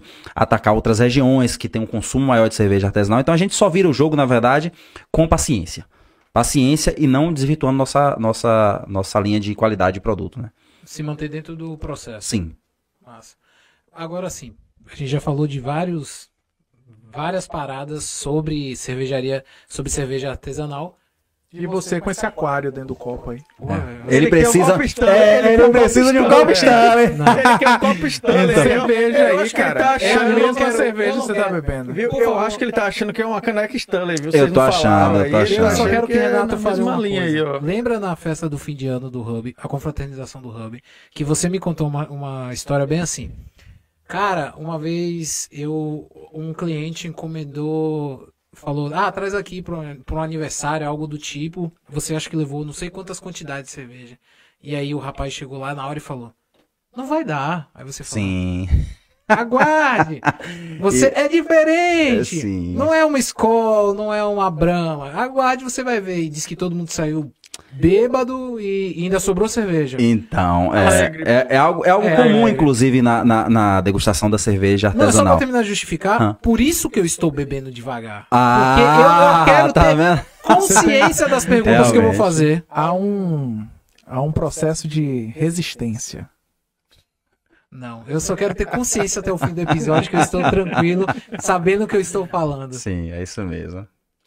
Mas, voltando à minha pergunta agora, cara, os produtos, os, os sabores que são feitos na Dragornia, são sabores que, que dialogam com a nossa região? Ainda não, você fala de insumos é, regionais. Isso, sabe? Ainda eu, não. Eu não conheço o termo técnico, mas insumos regionais, tipo, É, sei não. lá, uma de goiaba. Caju, a Caju, gente, a gente desenvolve- tem- desenvolvemos é, desenvolvemos cajives. receitas. Não tem problema com isso, posso falar caju, não tenho medo. É, não.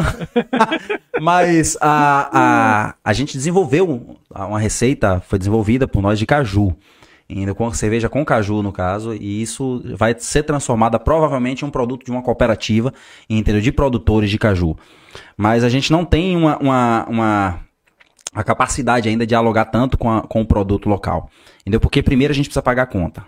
Então a gente precisa fazer, fazer primeiro cervejas que o mercado está acostumado a, a, a consumir para poder fazer com que o nosso produto seja rentável, que nossa empresa seja rentável, para daí a gente passar a fazer aquilo que a gente gostaria que fosse. A gente gostaria muito de trazer cervejas, por exemplo, já testamos com castanha de caju, acabou não dando certo por causa do óleo da castanha. Queremos fazer com coco, já fizemos testes com coco, com água de coco, com o- a, a, a massa do coco, a gente quer desenvolver isso, então a gente já tem esse projeto, tá todo aí, pra gente desenvolver. Inclusive é onde a gente quer entrar na, na, na questão de uma, de uma bebida é, com insumos locais, né? Uma bebida trazida, inclusive, da agricultura familiar. Sim. É algo que a gente pretende fomentar, sabe? Essa, essa, essa cerveja foi produzida com insumos da agricultura familiar. Não todos. Nós não temos como é, fugir do malte e da levedura, que não são produzidos aqui, dificilmente vão ser. Familiar. Entendeu? Não só na agricultura familiar, ah, na nossa região. Nossa região ainda não desenvolveu tecnologia para produção disso.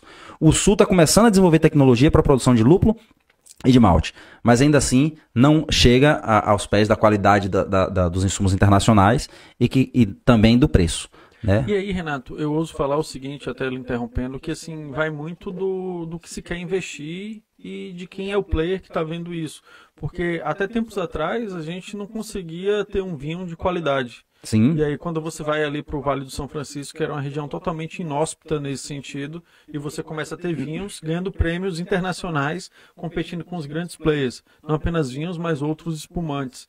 Então, eu acho que é possível. Hoje, eu Sim. acho que a gente tem. tec- Eu acredito que a gente tem tecnologia para isso. A gente tem a tecnologia para o desenvolvimento. Sim. Porque quando a gente fala de tecnologia, a gente pensar assim, em tecnologia que é o conhecimento em si, a gente não tem o conhecimento para a produção de cerveja. A gente tem o conhecimento necessário para fazer uma pesquisa e desenvolver uma- um malte resistente à região. Sim. Mas não existe interesse Ex- é nisso. isso. Não existe Exato. interesse público, Exato. muito menos privado, porque o privado ele quer manter a produção lá como está e manter o mercado Preço como está. caro, Isso. justamente Entendeu? Então, assim, mas pequenos é não- como você falou, é um fato. A gente tem irrigação no Nordeste aqui. Na nossa Bahia, a gente tem irrigação perfeita que desenvolve qualquer tipo de, de, de, de fruta. Frutas que você falava assim, não, só produz em tal região da Europa. A Bahia está produzindo frutas que as empresas estrangeiras estão vindo para cá comprando terras para produzir isso aqui. Então, isso não seria difícil você transformar, você produzir aqui na nossa região, mas isso demanda gasto, custo, porque pesquisa não é barato e pesquisa, além de não ser barato, tem sido desacreditada ultimamente, né? Você pesquisar não é algo que é tão importante. Atrativo. Não é atrativo. E quando a gente fala de cerveja, tem outros elementos assim que, que precisam ser levados em conta. Por exemplo, lúpulo. Lúpulo é quase como o terroir do vinho, sabe? Cada região produz seu lúpulo. O Brasil não produz lúpulo que tenha alfa-ácidos suficientes para serem utilizados na produção de cerveja. Nem para dar aroma para essa cerveja, sabe? Porque não tem. Nasce lúpulo, mas não serve para fazer cerveja no Brasil. O Brasil tem uma grande malteria agrária. Foi comprada por uma malteria alemã recentemente, sabe? Aí assim, lúpulo nasce Estados Unidos, Bélgica, Inglaterra, Alemanha e Austrália. Mas também a Austrália produz tudo lá. Tem uma aranha do tamanho de um carro. Então, não, não conta. O Brasil tem essa dificuldade, sabe? A gente tem muita água, tem muita água de qualidade, inclusive. Os nascedouros de água aqui de, de Alagoinhas são dos melhores, diferenciados, são né? dos melhores lugares para se produzir água para fazer cerveja Pilsen, por exemplo. Porque essa coisa da importância da água depende muito do estilo da cerveja. A água pode ser mole, pode ser dura, isso tem a ver com é, com sais que vão ter nessa água, os sais minerais que vão ter nessa água. Se tem muito é dura, se tem menos é mole. Então a água de Alagoinhas, quando fala assim, a segunda melhor água do mundo, tá certo para fazer Pilsen. Ah, saquei. Qual é a primeira? é da, da Tchecoslováquia, da, que faz a Pilsen Nurkel. A melhor água do mundo é a de lá. Melhor água do mundo, qual é a melhor cerveja do mundo?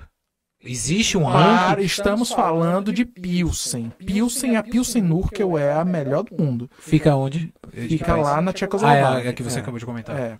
E existem a, a melhor cerveja do mundo, por exemplo, a que tem o título é uma cerveja trapista feita no monastério, monges que trabalham fazendo cerveja Artesanal. em Isso. silêncio e produzem a melhor cerveja do mundo. Me falha a memória agora o nome do monastério, mas é uma cerveja belga. Quantos séculos eles fazem isso? Ah, fazem há muito tempo, cara. Muito tempo. Acredito. Coisa da Idade Média, do século V. né? Eu tô achando que a galera, diretor, tá já brisando aqui, viu? Parece. Tá todo mundo brisando, assim, cara, olha- olha essa tal, história. Uma cerveja que é Mas eu acho que a culpa que a gente Tá entregou? V. Tá vendo aí? Mas é porque o diretor tá bebendo, o diretor não tá chamando atenção. Não, o diretor tá brisando Já também, liberou, já tá cara, tudo todo liberado. brisado. Vai ser 10 horas de conversa, gente. Esse episódio tá tudo porque A galera tá aqui, enfim. Não, ninguém, tem, ninguém precisa acordar vivo amanhã. Tá, tá- tá tudo certo. Eu, eu, eu preciso, eu tenho natação mesmo. Ah, natação, que bonitinho. Pois é, velho. Pois é. A Mas- piscina de cerveja? Não é não. Ah, não é não, então não é não, não é não é tão Senão já tava seca, né? É. A aula de natação ia durar oito horas. Mas, assim, é, a gente falou de mercado consumidor, correto? A gente está falando é, dessa, dessa cena feirense. é, Carlos falou aqui da questão de conhecimento. E, assim, eu acho extremamente importante, Rodrigo, a gente falar de um parceiro nosso que eu acredito que ele ajudou vocês aí em muita coisa nessa, nessa trajetória também, e não só vocês, mas ajuda muita gente, que é o Sebrae. É, e aí, nesse sentido, aproveitar, Renato e Carlos, que assim, a gente do Feira Pod tem um cupom de desconto que está no nosso link. O diretor vai, logo, logo, tá colocando aí o, QR Code. o QR Code, que justamente você com esse cupom você consegue até 85% de desconto utilizando ali a, a sigla do Feira Pod. Então você tem é, vários serviços, desde aí vocês falaram criação de identidade visual, embalagem, rótulo, criação de website, e-commerce e até mesmo a parte de design de interiores. Então fica a dica. Se você quer fazer seu Se castelo, quer fazer o seu castelo, entendeu? E não tem uma projetista para colocar o seu sonho ali no papel, aproveita, pega esse cupom de desconto e e faz o desconta uso de quanto, Diego? De até 85%. A parcela, ela pode ser de até 50 reais. Entendeu? E aí você divide isso para até 10 vezes. E você só paga 15% do valor. Então, eu acho que é um bom negócio. Renato ali, que é o homem das Sim. finanças, eu acho que. Então, ele é um, é um ponto muito importante de, de se, de se frisar que nesse processo que a gente falou de construção, de montagem de plano, o Sebrae tem- sempre esteve ali com a gente, sabe? É, é uma ferramenta muito importante que o empresário tem para poder investir, para poder crescer no seu negócio, sabe? Nós, eu já perdi as contas de quantas consultorias nós contratamos juntos ao Sebrae, sabe? E é justamente nesse, nesse sentido de você pagar 15% de uma consultoria, cara, isso sai muito barato. Isso funciona muito. E nós tivemos consultoria em todos os setores dentro da nossa empresa. E algumas consultorias nós, nós é, é, fizemos a recontratação para poder se aprofundar em outros temas. Entendeu? Então, assim, ainda continuamos. ah, Sempre, tá, sempre acontece consultorias, a gente. Sempre vai- tem um consultor do Sebrae por É, lá. sim, sempre tem consultor do Sebrae. Que sabe? viram amigos, que frequentam o lugar, que encontram Cara, a gente Carlos, em feira. eu vou te falar uma coisa, não é puxando o saco do Sebrae, não. Cara, é, é incrível como o Sebrae funciona. Um abraço pra Ellen. Um abraço pra Ellen, pra Isailton, pra todo Sim, mundo. sim. Um Velho, o. Sebrae e, os- Renato. e o Sebrae Feira de Santana, velho. os- É fantástico. É, é equipe excepcional. É uma equipe e não fantástica. tem um ser humano que eu conversei que falou. Não, o Sebrae. Não, quieta com isso. Eles Todo mundo- abraçam, eles abraçam sua abraçam. empresa, entendeu? Ah, Eles, a gente tá indo pra eles- Blumenau agora com o Sebrae também, né? É. O Se- Sebrae que Eles de- desenvolvem mesmo. A gente trouxe um convidado aqui, João Baptista. Não sei se vocês chegaram a ver o episódio dele. Cara, ele falou, e- ele faz, um, ele faz uma reflexão sobre Feira de Santana que assim, Feira não cresceu e se tornou Feira de Santana por causa do poder público. Ninguém veio assim, tem um projeto para Feira de Santana se tornar a segunda maior cidade da Bahia. Feira foi por vocação. Por caras loucos que nem você, no passado começaram a fazer e vão fazendo e a, a cidade vai se transformando. E eu acho que o Sebrae entendeu essa vocação que Feira tem de ser protagonista. Que eu adoro brincar quando eu vou em Salvador, que as pessoas falam, vai fazer o que no São João? Vou pro interior. Você já tá no interior? Não, não tô no interior, cara. Com certeza eu não estou no interior. E quem é de feira entende essa referência. sim. E é, isso é bacana, pô, porque é legal trazer vários empresários, amigos, colegas e falam bem do Sebrae. E agora não é nem puxando mexendo, não. É porque o Sebrae é fantástico, velho. Não, longe disso, não é puxar mexer mesmo. O Sebrae, eu não falo isso porque eu sou uma pessoa muito criteriosa né, né, para falar bem de, um- de, uma, de, uma outra, de uma outra empresa ou de um órgão. O Sebrae realmente funciona como se fala, eles abraçam a gente, eles puxam nossa orelha, eles vão lá, eles querem saber como está acontecendo. Não é só que, ah, compre um produto nosso, tá aqui a consultoria, não. Eles ficam ali querendo saber como está o desenvolvimento da sua empresa. Cara, é fantástico. Eu sou, eu sou apaixonado pelo Sebrae. Acho que o trabalho deles é, é de uma relevância absurda no crescimento da, da- da- do negócio em si, né, da sociedade em si, do empreendedorismo. Entendeu? Mas fica a dica aí, realmente, como vocês falaram, de contratação desses produtos, inclusive da Feira Pode. Agora é mexendo. Usando, usando agora- o cupom aqui pra essa Aí, câmera. ó, usando o cupom de desconto do Feira Pode. 85%. 85%. Exato. E aí até eu aproveitei aqui, né, fiz uma busca, é lá na abadia de Saint, Saint Silkst. Se eu estiver errado aí em termos de pronúncia, mas é lá que produz a melhor cerveja do mundo. E para quem está assistindo, aqui tem informação é, no Dutch Weller que eles estão vendendo essa cerveja online agora. Sim. Acho que por conta aí da pandemia foi também uma saída que eles encontraram para poder é, escoar cara, o produto. Fica barato, o dólar tá bom e rapidinho você Ah, consegue mas eu fico comprar. pensando, né? os caras são monges. É, não, que mas dólar barato. Então. Ah, olha que doido. Esses caras, eles produzem a cerveja. Aí eles fazem lá, porque quem produz a cerveja é a levedura. A gente faz no máximo mosto. Então esses monges, eles trabalham ali no mosto constantemente. Aí pega ali as abadias da, da Bélgica e eles têm uma lenda, porque a levedura é selvagem, é de fermentação espontânea. Aí são os monges quem fazem a cerveja. Mas quem fermenta. ah, Os monges fazem o mosto. Quem fermenta é Deus. Olha que propaganda! É, não tem como Entendeu? competir, E né? aí eles fazem lá e tiram o primeiro mosto, mandam fermentar, fazem uma cerveja triple maravilhosa. Aí eles lavam os grãos, aí fazem uma dúbel, e aí essa dúbel é a que vai ser servida dentro da do, do- da taberna ali do, do monastério. A triple é a que é geralmente vendida e eles internamente bebem uma single que tem o teor alcoólico ali baixinho, que é da terceira lavagem da cerveja. Cara, tem todo um processo, sabe? E aí isso gera muitas histórias, porque a cerveja fermenta num tanque de fermentação espontânea. E aí viaja um monge a Europa inteira abençoando cerveja com cajado mágico. Aí ele chega lá no fermentador do cara e bate o cajado e a cerveja fermenta na mesma qualidade Eu pensei que era de mesma lá. hora, Mas o que é que acontece? Esse Eu tô achando que, o que Carlos tá de meme, viu, velho? Não, é sério, é sério. Tu o tá cara meme, mora, molha o cajado na cerveja e a levedura de lá, que só tem lá, ela desidrata e fica na madeira. Quando o cara bate ali no mosto, entendeu? Aquela levedura se reidrata e entra na cerveja para fazer o trabalho de multiplicação celular e fermentação dessa cerveja. E isso gerou a lenda do cajado mágico da cerveja. Ô, ô, ô, Diego, isso aí é uma história do livro dos caras. isso aí Isso é de você. verdade. Não, eu, eu, eu não sei, eu não sou tão estudioso em relação à cerveja, mas que a história fantástica é. Maravilhoso. Já fiquei com vontade de experimentar a cerveja. Não, e a cerveja defumada. Na cerveja tem histórias incríveis. Cerve- Essa daqui é a Bamberg Martin Beer da Dragorn. É uma cerveja defumada. Você abre essa garrafa, sai um pedaço de bacon de dentro e dá um tapa na sua cara. Ou, sabe? E ela foi inventada por acaso. Imagine que essa cerveja tava lá Inventada por acaso. por acaso, por acaso. A cervejaria fazia lá de Bamberg, fazia cerveja, sempre vencia as disputas na Oktoberfest. Os outros cervejeiros com raiva incendiaram a cerveja do cara, a cervejaria do cara.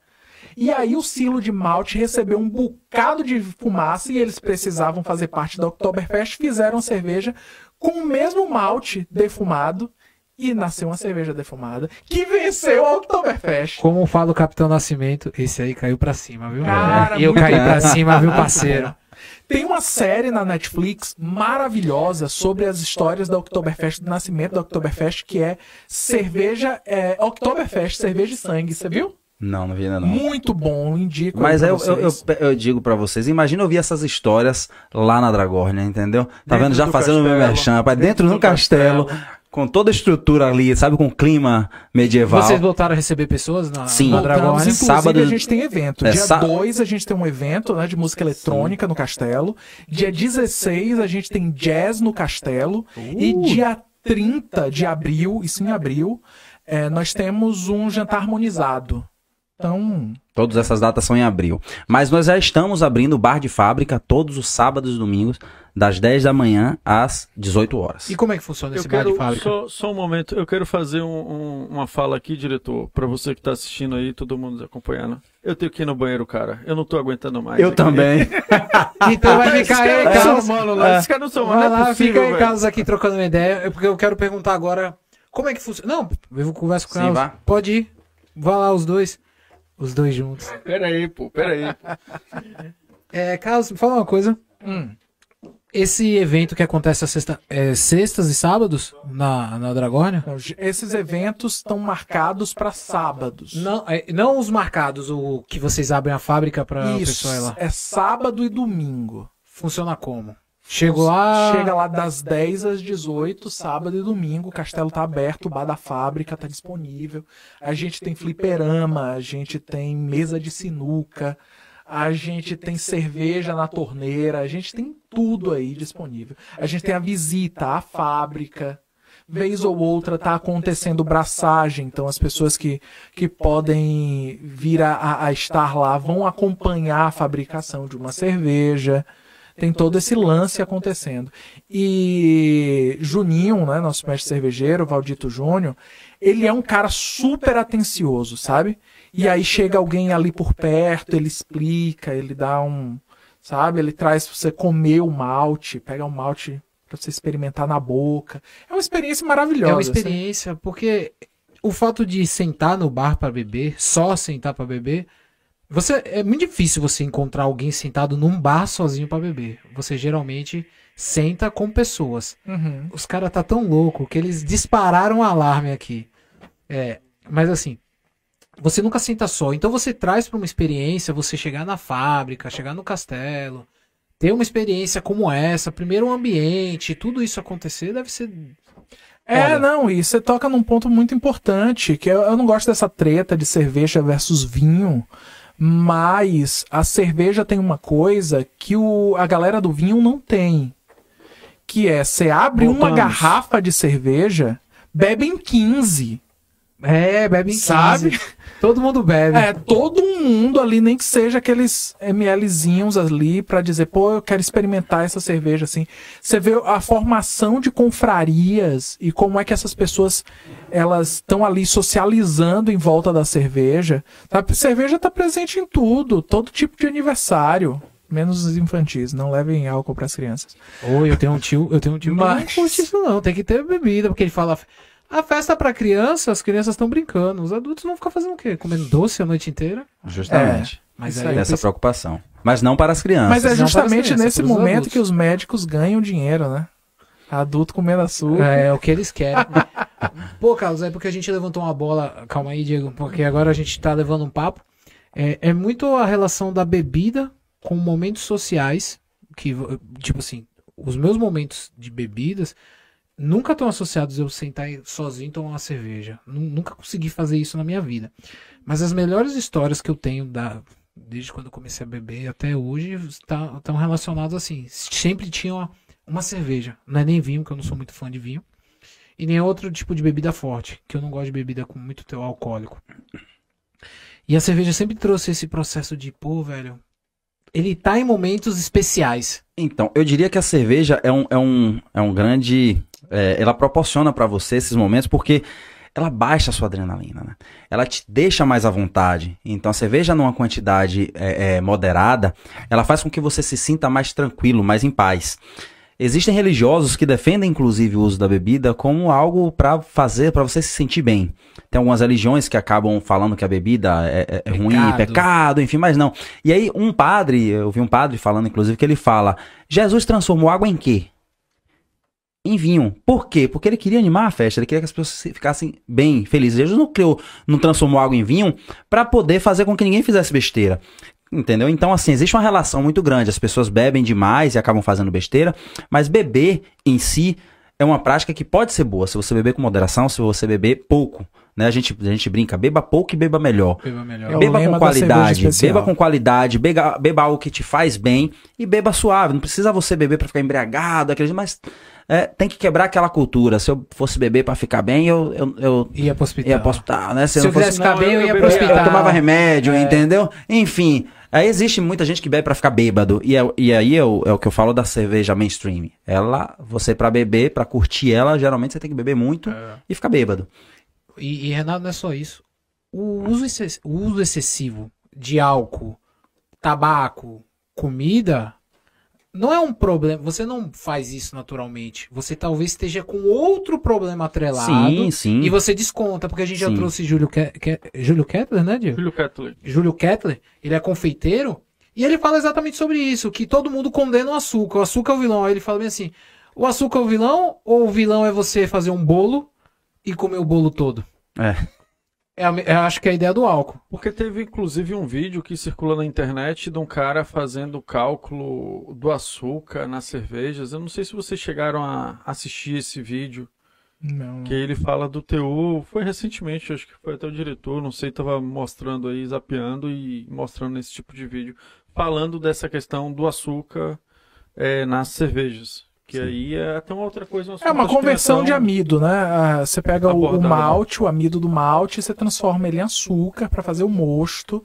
A levedura vai consumir esse açúcar para produzir éster de fermentação, para produzir álcool e para produzir gás carbônico, né? Através desse processo. Então, normalmente esse açúcar, eh, isso vai diferir de uma de uma cerveja de um estilo para outro, normalmente a taxa de açúcar é baixa por conta disso, mas é um produto extremamente calórico. Então, sabe? Nós estamos entrando agora com um processo de, de parceria, de pesquisa com o Instituto de Pesquisa, para poder que as nossas cervejas elas venham com todas as informações nutricionais, que não são exigidas eh, atualmente pela legislação nacional. Mas nós vamos colocar isso na nossa cerveja para a pessoa saber o que, é que ela está bebendo, entendeu? É, é, a informação do, do açúcar, principalmente, que é algo muito importante por questão de os alérgicos, então tudo isso a gente vai trazer na nossa cerveja. É, é o processo que a gente fala, a gente está sempre ligado à pesquisa, a gente está sempre ligado à, à consultoria para estar, sabe, trazendo conhecimento para dentro da Gorne. A gente não, não, não pretende ter um produto que fique ali é, igual, né? O produto que Estático. sempre estático. A gente quer uma- algo em transformação, algo que a gente sempre traga, entendeu? Mais conhecimento. A gente é, é fã. Existe cerveja diet? A gente falando aqui de açúcar. Eu conheço cerveja zero, cerveja Mas é zero zero de álcool. açúcar, Zero. zero álcool, mas essa terminologia diet eu nunca vi numa cerveja. Normalmente eles usam é cerveja possível. forte, cerveja leve, e Tecnicamente, que não, não tecnicamente dizer tudo muita é possível. Só Tecnicamente, só basta o investimento exemplo- para isso. Nós estamos é, é, desenvolvendo a cerveja sem álcool e a cerveja sem Eu glúten. perguntar, É. tem assim álcool artesanal também? Tem. Tem. O que Tem. vocês acham da cerveja artesanal sem álcool? Eu acho que é importante. é, algumas pessoas criticam muito. "Be- Como é que eu vou beber uma cerveja sem álcool? Eu acho que o consumidor que determina isso. Você não quer quebrar a experiência de uma pessoa determinando que a experiência só vale se for isso. Entendeu, cara? Apesar de a gente ter criticado o Copo Stanley. Mas enfim, é, a experiência ela é determin... a experiência é determinada pelo, pela, pela pessoa. Entendeu? O que é que ela quer? Uma- tem pessoas que não podem consumir álcool. Exato. E elas querem o gosto da cerveja. É possível produzir cerveja gostosa sem álcool? É. Por que não produzir? Exato. Quebrar a tradição. E eu gosto Você- de lembrar do, da história da Coca-Cola. Sim. Ela era remédio. Mas as pessoas gostaram Eu tanto. fiz essa mesma cara sua. Era remédio? Era remédio. Não, mas eu não fiz essa. É, a, eu a história da Coca-Cola é essa. Ela era vendida como remédio. Ela tinha alguns componentes farmacêuticos dentro. Eu não lembro agora o que era pra pra que era é, ao certo vendido. Mas só que as pessoas começaram a falar pro dono da Coca-Cola que vendia, né, aquele caixeiro viajante que viajava os Sim, Estados sim. Unidos, que eles gostavam tanto de Coca-Cola que não queriam que fosse um remédio, que eles queriam beber todo dia. Aí o que aconteceu? Vender todo dia, um, ameri- um estadunidense, porra, vou tirar os farmacêuticos e vou vender um refresco. Aí começou. Aí tem toda a história de mais de 100 anos da Coca-Cola. Mas podem olhar, é fantástica a história da Coca-Cola. É, é um- é o insight que você acabou de falar. Sim. É a evolução Eu- do produto. É a evolução do produto. Que, que- quem determina é o mercado. Renato falou aí que tem pessoas que, que bebem muito com é pra se embriagar, passar mal Sim. e tal. E tem pessoas que bebem muito pra competir. Como é que é isso, Carlos? Campeonatos bávaros. Isso acontece. é, é, o, o mais divertido que eu vi acontecer foi lá em Blumenau, no Festival Nacional da. Cerveja, que eu participei em 2018. 2018. 2018. 2019. 2018, É, então foi o último, 18. 18. foi o último antes da 19, Como é a. 19, preparação para um campeonato bávaro? É o quê? Cara, é você- litros aqui só pra dar É uma você se hidratar direitinho um dia antes, chegar lá é, com a barriga vazia pra você poder entrar num universo que é louco. Que é beber cerveja numa mas de um litro, ou beber cerveja numa tulipa de um metro e meio, né? Sem engorfar, sem cuspir. A gente faz essa brincadeira, a gente tem as tulipas lá na Dragórnia, a gente faz o campeonato de cerveja é, da Dragórnia, né? O Ultimate Beer Dragórnia. Tá lá, a gente tem um campeão, ele tá. Bebeu quantos litros?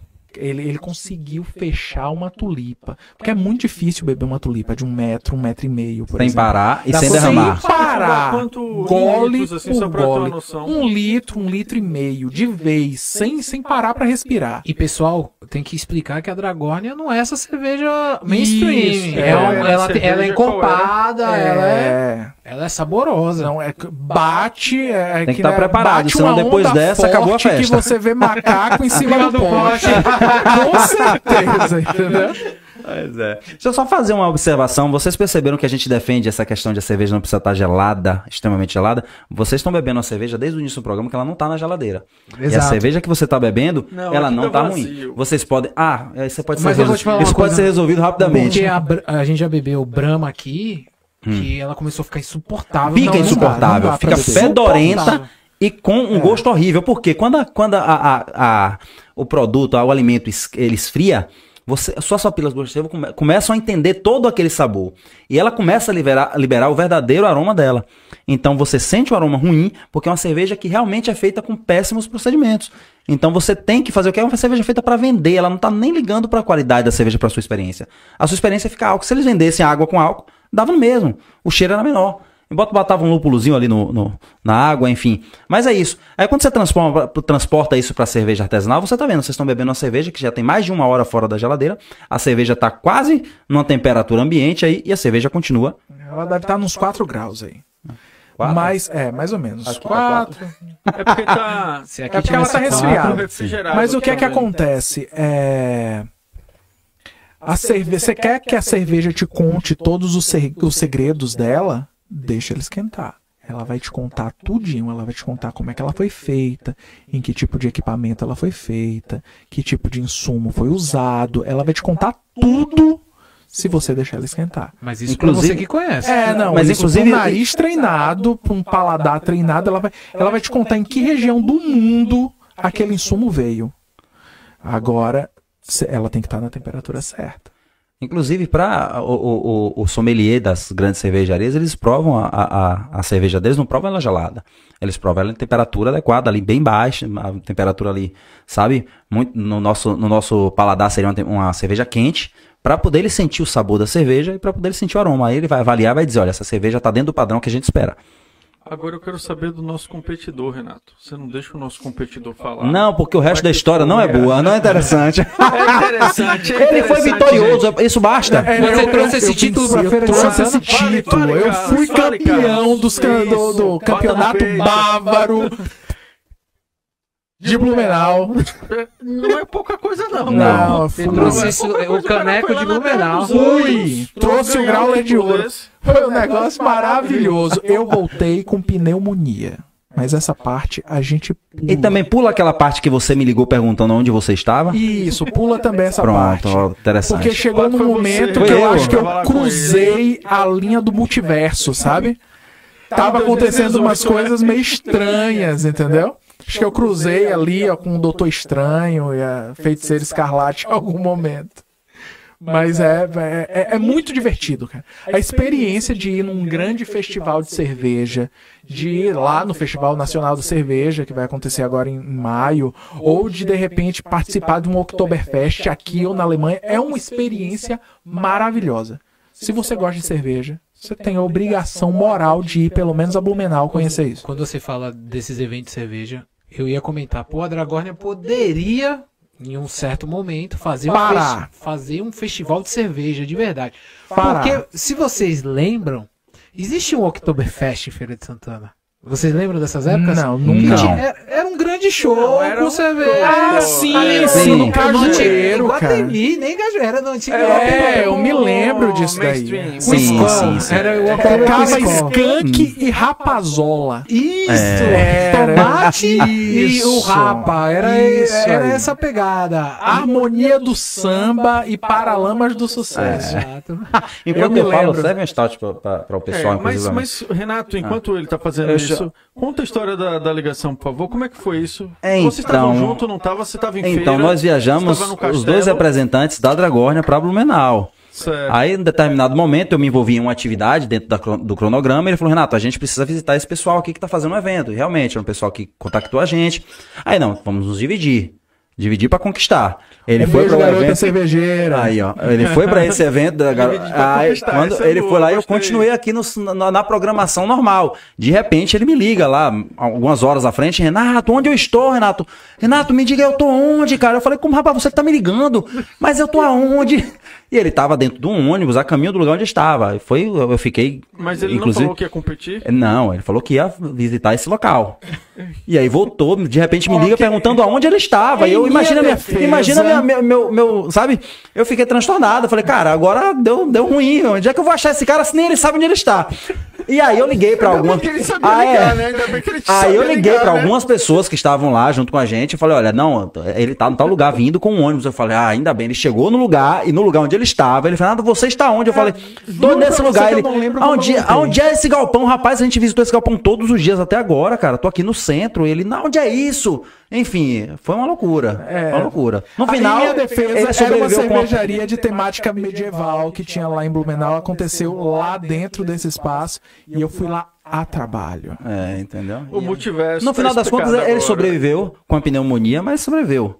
Entendeu? Enfim, deu. Eu entrei no avião com febre. Isso não acontece mais em lugar nenhum do mundo. Passou uma noite gemendo. Pós-pandemia, nunca Enfim. mais. Pô, Tá esse- explicado. Agora tá Esses caras da Dragônia. Agora jogam tá duro. explicado, viu, velho? vocês são. Não, as histórias são vocês muitas. são as histórias são Santana muitas. raiz mesmo, é. viu, velho? É que. Não, e engraçado que a gente. Do rock, a gente ouve. Chega lá com a camiseta do Queen. Do metal igual o diretor. Ah, vai ser show! Aí a gente faz playlist, vai ouvindo. Aí chega em Blumenau. As músicas tipo. Aí a gente ouve o quê? A gente quer que a gente leva pra, pra Blumenau? Lamba saia! Pois é. Aconteceu. Ah, aí foi lamba saia! Era o que a gente queria ouvir e em os. Blumenau. Não, não só eram. Mas os- peraí, a galera lá tava escutando lambaçal. Lamba saia! não eram os cara. únicos ferenses lá em Blumenau. O fato é que é, no final do, evento, imagine, Blumenau, nacionalmente conhecida, no final do evento, na calçada, tinha ferense fazendo churrasco na calçada. De madrugada. Pra você ver como o Feirense é diferenciado. Isso é o perfil feira, cara. É, mas eu saí de lá. pois é, os feirenses foram lá, armaram um churrasco na calçada de Blumenau. A polícia, licença. Teve que intervir, é, enfim. E assim, e o churrasco? Vou, vou falar. O churrasco daqui é totalmente diferente do churrasco Ah, de com lá. certeza. Com certeza. Porque daqui pra São Paulo, porque eu falo, São Paulo e Bahia são irmãos, na moral. Porque o baiano construiu São Paulo. Já é diferente. Imagine daqui pra Blumenau, cara. Como deve ser totalmente diferente. E a gente fazendo churrasco. A cultura do Não, espetinho. e aqui tem a, é a cultura, exatamente isso, a cultura de espetinho. A gente come quase nada de carne. Lá os caras dobram um boi e colocam no seu prato e fala, cara, te Coma. vira, problema seu. É pra você aguentar tomar cerveja, Você cara. olha aquilo ali, você fala, caramba, eu consigo fazer um colete com essa carne aqui e ir pra uma batalha campal vestido de carne. Dá pra fazer o vestido da Lady Gaga. Eu ia ver se Entendeu? Não tem condição. Aí olha lá e fala, ah, pequeno gafanhoto, pequeno padawan, você fazendo churrasco na Não fala calçada. pequeno gafanhoto, não, que tem uns parceiros aqui em Fé que são pequenos gafanhotos. Um assim. abraço, pequenos gafanhotos. Pequenos gafanhotos. Mas é, e o pior é que é engraçado vocês falarem isso, porque aí, é- agora falando de cultura, eu não lembro, eu vi em algum jornal aqui de feira os 10 melhores lugares para comer espetinho em Feira de Santana. Eu falei, eita, que essa cultura. Gato, espetinho de gato, Espetinho de gato, gato. criado na ração. Mas é uma cultura não, que. rapaz. é, mas é uma cultura que é muito forte, porque eu garanto aqui, todo mundo sabe de um espetinho. E falo mais, viu, Renato? Não dê risada, não, porque no do Rame você arranjou alguém pra fazer Então, espetinho aqui. justamente. Na confraternização do Rame tinha espetinho também. Sim. Pois é. E é isso aí, medalhão envolto lá no, no bacon. É, daquele jeitinho que só o ferente sabe. A gente já tá aqui, o diretor tá aqui já comentando, a gente já tá aqui no, dos meios pro fins aqui do nosso, do nosso bate-papo, regado ao líquido sagrado. O copo tá vazio, mas tudo bem. É, Ele vamos lá. Não, não serviu seu copo, tá vendo? Ele serviu dos outros. Pois mas é, velho. Encher. É, mas assim, eu queria, Carlos, que você, colo... que você falasse como é que vai ser esse evento que vocês vão estar participando agora em 2022. Você Lá em pouco, Blumenau? Exato. É o mesmo evento? Então, é o uma mesmo nova evento, é edição? o mesmo. É uma nova edição do Festival Nacional da Cerveja, que é tradicionalíssimo e que teve o último em 2019. Ele tá esse tempo todo parado. Ia acontecer agora, hoje, por exemplo, a gente tá- ia estar pegando o avião para ir. Ele foi adiado para maio, vai acontecer de 4 a 7 de maio e a gente vai estar lá colado. É o nosso grande evento anual, é o lugar que a gente junta o dinheiro do ano todo para ir. Carlos, vamos defender o caneco? Vamos lá, né? Vamos defender o caneco, né? Tem que trazer de volta pra feira. Não pode sair de Feira de Santana, cara. Mas para além disso, é um, é um, é evento Agora de compartilha muito... a localização. Antes de ir. É com a localização em tempo real por 8 horas. Por Dividir 8 pra horas. conquistar, dividir pra conquistar. Pois é, A é. pessoa chega lá de calçadinhos, é. daqui a pouco a pessoa tá vestida naquela roupinha alemã, aquele macacãozinho verde. Sim, chapéuzinho. Aí tá com a barba cheia de glitter. É, não pode acontecer esse tipo de coisa. Tem que compartilhar a localização. Isso é extremamente importante. Exija isso, Renato. por Vou exigir, favor. vou exigir. Dessa Exija vez eu vou com mais segurança. exija isso, viu? Já, já criou experiência. Antes, a gente já tá. Ele ia falar, Renato ia falando alguma Não, coisa. para além disso, Só esse evento... pras esposas, é tudo mentira, é tudo invenção, nada disso aconteceu. É coisa da É, só entretenimento, tá? Gente, É é só só, pelos entretenimento, é só pelo like. Não, é porque é um evento grande, assim, é muito divertido, mas para além disso é um evento de muito conhecimento. A gente vai lá para se atualizar, para é, ver as tendências do mercado, entendeu? Tanto do mercado de produção da cerveja, do- da, da- da cerveja final, quanto do mercado de equipamentos. É um evento de que ele engloba tudo isso. A Feira Nacional de Cerveja ela é para isso, para o produtor de cerveja que quer, que quer é, aprender sobre a qualidade, sobre produtos com mais, né, com mais é, é, finais de qualidade mesmo. Enfim, estou sendo redundante. É, existe lá a, a- o Oktoberfest, que aí já é a o evento para beber cerveja. A Feira Nacional de Cerveja é um evento voltado para o conhecimento, para difundir a cultura cervejeira, entendeu? E você conhece todo mundo, os maiores cervejeiros do país. Sabe, as maiores cervejarias do país. Você troca ideia com eles. Ah, tal cerveja assim, assim, assado, você usou que levedura? E o expurgo, você faz o que com expurgo de levedura? E você aprende, sabe, sempre uma técnica nova. Você sabe o que é tendência no país, o que é que está sendo lançado, sabe? Que tipo de, de sabor, que tipo de estilo a gente está pensando, os lúpulos que estão na moda dentro de cada escola. Será que lançaram alguma coisa nova? Será que lançaram um, um, um processo, um lúpulo diferente? E a Tem gente cer- vai tem descobrir. cerveja aí? Tem cerveja sim. Olha o diretor O aí, ó, o diretor copião do diretor aí, ó. Aqui. Enquanto tá servindo aí, eu quero perguntar o seguinte. É, É, tem uma que tá aberta, essa aqui. eu estou enganado, é impressão minha ou é um clube do Bolinha? Como é que tá o público feminino no aspecto... Você tem razão. Ó, aí eu tenho uma questão que é um trabalho que eu desenvolvo já há quatro anos, junto com o pessoal do Clube do Malte. Né? Eu escrevo para a revista Cerveja de Todos os Jeitos, sou colunista de lá. E o que eu percebo é que o mercado é de fato dominado pelos homens. Mas as mulheres que têm destaque são infinitamente melhores. Quando uma mulher desponta nesse processo, ah, é porque. Sabe? Tipo, Kátia Zanata, a maior sommelier do Brasil. Entendeu? Salvador, nós temos Débora, dona da proa, cervejeira, tá lá mexendo com malte, carregando saca de malte nas costas. Entendeu? Existem mulheres muito boas, mas ainda é um mercado muito dominado pelo masculino. E enquanto consumidoras, E, e tem um arquétipo, né? É sempre o cara barbudo, barrigudinho, barbudo. Pegada alemão, né? É aquele cara assim, cheio de tatuagem. É, tem um arquétipo. Você olha assim, você fala, pode até não saber, mas que, que faz cerveja especial, faz É, cerveja é até interessante você falar de arquétipo, porque a gente ficou um tempão, né, com aquela, com aquele tipo de propaganda em que colocava a mulher, o corpo da mulher como Sim, Sim, legal falar um sobre isso, elemento cara. padrão ali, né, da cerveja tal. E se tem até a questão do verão, verão, Sim. tá, É, você vê e lá que é uma, um corpo que uma- não consome cerveja, que fique uma claro. mulher lá tal. Impossível você Não, ter um não dá, corpo daquele e consumir cerveja. E aí você impossível. fala de arquétipo já pra vocês, e aí você tem justamente o, o- o sentido contrário, né? Não é mais uma mulher do corpo sarado, não, agora é um barbudo, barrigudo, de, de fenótipo ali, mais ali pra origem, é, digamos assim, nórdica. Então, assim, é um outro padrão. Então, Rodrigo, vocês aí, por Mudou favor. porque eu, como bom publicitário, você lembra de campanhas magníficas da época da- das, das mulheres Sim, com um sim. corpo que não bebem um gole, de- Não. nunca encostaram um gole de cerveja na boca. Pra Não começar. molharam nem a chupetinha no... Nem a chupetinha. Na espuma. E- mas só que elas eram o, o, o símbolo da cerveja. E era algo que era totalmente. Era o uso indevido da, da imagem feminina, né? Exato. A gente usava, eh, sexualizava algo que não tinha necessidade de ser feito, né? Então a gente usava a mulher como, como ferramenta de venda. Né? O cara que bebia, ele ia conseguir uma mulher daquela. Não tá falando né? de qualidade. Só de Justamente, sonho, né? Justamente. Então é o vínculo, né, da imagem. Como se foi feito antigamente com o cigarro. O cara que fumava o cigarro era o playboyzão, Porra, era o dono da parada toda, entendeu? Então a coisa vai sendo desconstruída. É, nós acabamos de lançar uma cerveja com a imagem de, de uma mulher. Nossa, a nossa Bohemia Pilsner são três mulheres.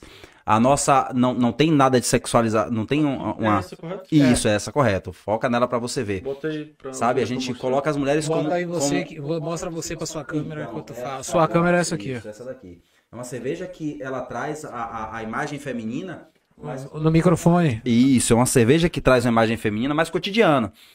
Talvez mais cotidiana com alguns traços do medievalismo, questão de capuz, entendeu? Mas não é nada que traz a sexualidade, né? Não sexualizou Como- ela. Isso, isso. Já a nova capa, a nova, o novo rótulo é essa daqui, a baforada. Uma mulher também. Entendeu? Mas aqui. Ficou show? Isso, mas também aqui não é a questão da sexualidade, é uma mulher mais magra, mas porque ela remete a uma pirata, uma mulher de poder, ainda é uma mulher que domina uma taverna, um, um ambiente masculino, Capitando um navio. isso, entendeu? Então a gente traz Quem joga LOL, Miss Fortune. Justamente, entendeu? Então, assim, a gente, a gente não, não traz a imagem feminina de uma forma pejorativa. A gente tenta trazer a imagem feminina de uma forma com poder, o empoderamento da mulher. Apesar da Dragórnia ser feita por três homens, existem mulheres por trás, entendeu? Que trabalham também. Sempre existe, cara. Sempre existe. Não sempre existe nenhum Entendeu? processo. Deixando a gente estar aqui até uma hora dessa. Com certeza. Ah, Mas não. essas A a mulheres gente precisa agradecer. Essas mulheres estão consumindo, como é que vocês avaliam em termos de público Sim. hoje? Ainda é um público maiori- majoritariamente masculino, mas as mulheres cada vez mais vêm bebendo a cerveja especial e se, e, e se agradando com o paladar. A Turma Crepúsculo, por exemplo, pegou esse público em cheio. Sabe? Sim. É uma cerveja que representa mais, até pela cor, que é tradicionalmente É uma aquela cor que a gente bebeu inicialmente. Isso, É, inicialmente, porque a os cerveja ácida. tô... Mas eu tive experiência esse final de semana, agora no carnaval, eu tive numa casa de praia. é, e era uma casa com diversos homens. Eu vi três mulheres, quatro mulheres, se não me engano, sentadas a uma mesa. E um rapaz falou: Olha, tem uma cerveja artesanal aqui, é uma cerveja que eu ia consumir. Infelizmente, acabou todo mundo consumindo, mas enfim, acabou rápido. Aí o público feminino consumiu toda a cerveja especial que tava lá. E o público masculino continuou consumindo a cerveja mainstream. Então, assim, você fala assim, os homens gostam mais. Nesse caso, aconteceu esse final de semana, quatro mulheres tomaram só artesanal, enquanto os homens não tomaram artesanal. Então você vê aí, o, o mercado, a gente costuma brincar, é aquela piada que o Carlos sempre fala, é, é, é a IPA é a que mais vende porque se oferece mais IPA, ou se oferece mais IPA porque ela é a que mais vende, entendeu? Então, assim, é, o público Verdade. feminino é apresentado ao público feminino essa cerveja, porque cerveja geralmente é algo que é apresentado para o masculino. Então só homem gosta de cerveja forte, homem que é bruto, tal, e acaba que se cria um mercado só para os homens. Mas se for apresentado, se as mulheres começarem a ter mais acesso, se você democratizar o sistema, entendeu? Eu acho que é basicamente isso, a questão de apresentação, a questão de você possibilitar e quebrar essa, essa imagem do masculino, né, com a cerveja. A Edon também tá mostrando que a Edon também tem uma mulher. Sim, A sim. uma O diretor foca aqui em mim pra eu mostrar o rótulo da Edon. É, dentro da história né, do livro que a gente escreveu sobre a, a, a Dragórnia, as personagens femininas são muito bem representadas. Super poderosos. É, Humanas e uma série de coisas. Poderosas também, mas tem todo um, um processo em volta que tornam elas Não é o poder místico. Não é o Sim, poder não, mas- místico, é o poder feminino, o poder Sim. de conseguir, sabe, da criação, o poder de conseguir é, é, elaborar, o poder de conseguir fazer a trama, entendeu? De dominar a trama. Ô, Renato, tem um vídeo do Porta dos Fundos que eles ilustram muito bem esse poder. Porque, tipo, é como se eles estivessem procurando um super, uma pessoa super poderosa. E aí vem a mãe. Ela é mulher, ela é mãe, ela trabalha, ela faz faculdade, ela faz tudo. Cara, é, é o- é o retrato. Eu, eu costumo falar, porque por boa parte da minha vida, quem criou eu e meu irmão foi minha mãe. E minha mãe é fantástica. A minha, a, referen a minha referência de ser forte é minha mãe. Porque minha mãe, é- ela é forte até demais. Pega leve às vezes. Porque, não, ela tem uma fala dela pra mim que é excepcional. Eu não podia ser amiga de vocês, eu precisava criar vocês. Como é que cria dois homens? Se eu fosse amiguinha de vocês, vocês iam passar por cima de mim. E, real- e realmente, quando eu penso na- nessa questão do empoderamento feminino, eu não acho que é empoderamento. Eu acho que é simplesmente a mulher tá indo pro lugar que ela sempre teve que estar. Sim. Porque homem, às vezes é muito cabaço, velho. Eu vou usar esse termo. A gente é muito cabaço, velho. Sim. Porque quando a gente percebe, a gente, numa conversa, eu, Diego e o diretor, a gente parece que tá na quinta série, pô. Agora, vê se você vê uma mulher na nossa idade A tendo essa quinta conversa. série que habita em mim, saúda a quinta série que habita Parece que em nunca você. saiu, pô. E assim, e é umas coisas idiotas, que é legal no lado masculino, mas a gente tinha que ser a autoridade do mundo, teoricamente. Porra, a mulher já tinha que ocupar esse espaço há muito tempo, velho. Agora uma questão mais técnica, Carlos. Você falou umas coisas aqui que, ao menos técnica pra mim, né? E provavelmente pra quem tá também aí. Você falou o termo sommelier, que a gente comumente, ao menos eu, escuto muito isso na parte ali pra espumantes, vinhos, tal. Beleza. Qual a diferença aí, tecnicamente falando, de sommelier pra o mestre cervejeiro? Que tinha até É, um, são um- profissões completamente diferentes. porque tinha até um, um reality show, né? Acho que uma dessas grandes Sim, players sim. aí bancou um, Um reality, reality show, Foi, de é, mestre é- é o cervejeiro, velho. grupo- Foi o grupo da Heineken Você vê o poder dos caras, né, velho? diante da marca Eisenbahn. Ah, exa- Então exatamente. era o, o reality show Mestre Cervejeiro da Eisenbahn, que era uma parceria entre a Eisenbahn, que faz parte do grupo Heineken, com o Instituto do, eh, de Cerveja do Brasil, que é a escola onde eu me formei. A Kátia Zanata, inclusive, que eu citei aqui, ela era jurada né? Mas o sommelier é completamente diferente do mestre cervejeiro. O mestre cervejeiro é o cara que faz a cerveja. Ele entende dos processos, ele entende dos insumos. ele- Ele O faz o processo. É, o sommelier, ele é um especialista em bebidas. E ele pode ser especialista em cerveja, em vinho. Tem sommelier de água. Você tem noção? Tem sommelier de água. Você vê os vídeos no YouTube de gente experimentando água. né? A gente fala que é inodoro, é, não tem sabor. Mentira, água tem um bocado de coisa. E sendo é, o sommelier era o profissional que te experimentava a bebida antes do rei, que viajava por aí para encontrar as melhores bebidas para o rei. Nasce daí essa profissão. E o sommelier geralmente está associado à venda direta de cerveja, porque ele é o especialista, ele constrói a carta de cerveja, ele sabe te dizer, olha, essa cerveja aqui tem isso, tem isso, tem A aquilo. harmonização A do jantar. harmonização do Ele processo é um processo do sommelier. É tudo um. um- um- um- é, é um vendedor especializado, entendeu? É o cara que vai te convencer a comprar essa cerveja e não a outra. Porque essa daqui tem notas de. Essa cerveja que a gente acabou de beber é uma Essa aqui? Irish Extra Stout. Não, Não, essa daí é uma Red Ale. Cerveja que tem notas cervejeiro- disso, nota daquilo. Sabe, te, te vende. Sabe aquele negócio que você tava falando? Cara, você me vendeu, você me convenceu muito. É esse trabalho. É esse o processo. Sabe, é esse o processo. E o mestre cervejeiro é outra. É, o, o mestre cervejeiro é o cara que tá lá produzindo a cerveja. É o cara que tá preso lá- no calabouço. Isso. É, é o que sommelier, ele lá. não necessariamente sabe fazer uma cerveja. É, ele O sommelier, ele sabe avaliar uma cerveja. De avaliação. Isso. de É o gerente da obra. O mestre É. cervejeiro É o cara que faz o faz a receita qualidade. ou não? É um outro cara que faz a receita. Às vezes o mestre cervejeiro faz. Na- no caso da Dragórnia, eu fiz boa parte da- das receitas. E depois a gente começou a fazer uma troca muito interessante com o Juninho. A receita da APO, por exemplo, é completamente. É a primeira receita que é completamente produzida por Juninho. E é isso, é- a gente trabalha lá em equipe, sabe? É o trabalho de equipe sendo levado a sério dentro da Pra, pra, pra dividir bastante, assim, o, o, o sommelier, ele sabe, ele entende da receita, ele sabe os perfis todos da cerveja, mas o mestre cervejeiro é quem sabe pegar aquela receita e dizer se ela vai dar certo ou se não vai.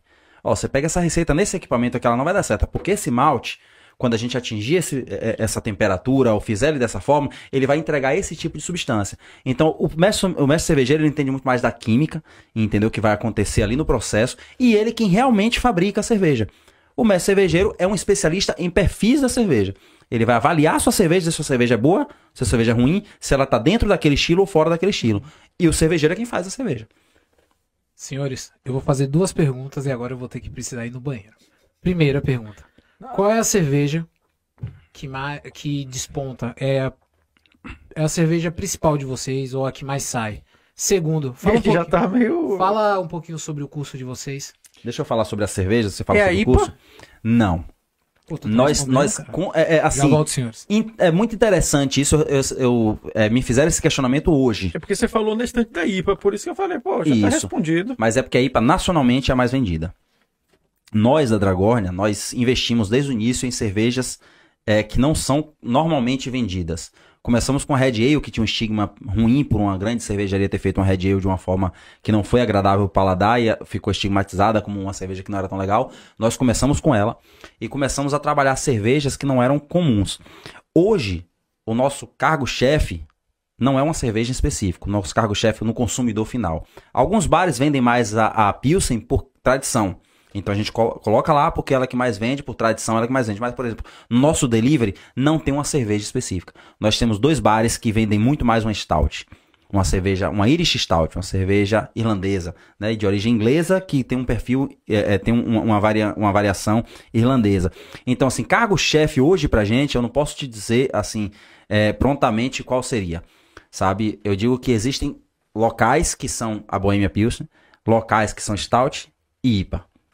Sabe, a IPA tá entre as melhores, mas hoje a IPA não é, não está nem no segundo lugar da, no- da- da nossa cervejaria de venda. Entendi. Eu achei aqui, quando a gente conversou inicialmente, que a IPA ela acabava seguindo essa tendência. Eu tô dando um perfil assim. ferense, viu? Eu É, tô dando um perfil é ferense. eu Feira de Santana, Feira de entendi. Santana não tá seguindo, até porque Feira de Santana não tem um volume de consumo alto. Entendeu? Então, talvez, se a gente conseguisse é, elevar esse, esse nível de consumo, a gente chegaria na IPA a ser a mais vendida.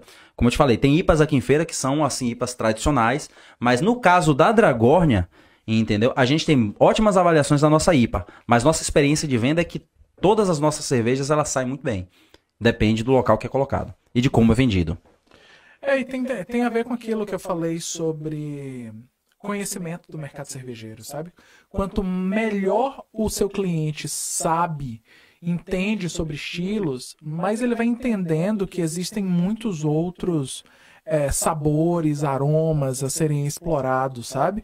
E aí ele vai querendo, vai ficando ousado, ele vai saindo da zona de conforto, que é beber uma cerveja mainstream, de repente ele conhece a cerveja Pilsen e que tem um motivo que o Brasil, do Brasil ser tradicionalmente um campo de cerveja Pilsen, era a cerveja favorita do imperador Dom João VI, ele trouxe a primeira cervejaria para cá para produzir essa cerveja.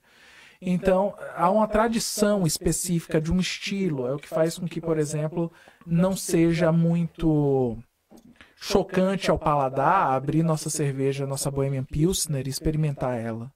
Sabe? As outras demandam algum conhecimento. Ninguém chega de cara numa IPA porque vai achar amargo demais. Se a pessoa falar, você gosta de que tipo de cerveja? Ela fala, eu gosto de cervejas amargas. Aí você vai dar uma IPA. Se você tivesse tido paciência para perguntar amargo tipo quê, ela ia dizer amargo tipo Heineken, que tem 16 de BU. Para gente que conhece cervejas especiais, cerveja de um modo geral, cerveja de 16 de BU é uma cerveja doce, não é uma cerveja amarga. Entendeu? Você pega uma IPA que tem 50 de BU. E BU é, é a graduação de amargor. Aí você pega uma Red Ale, como a cerveja que você está bebendo, tem 28 de BU. Você pega a Baforada, tem 30 de BU. Entendeu?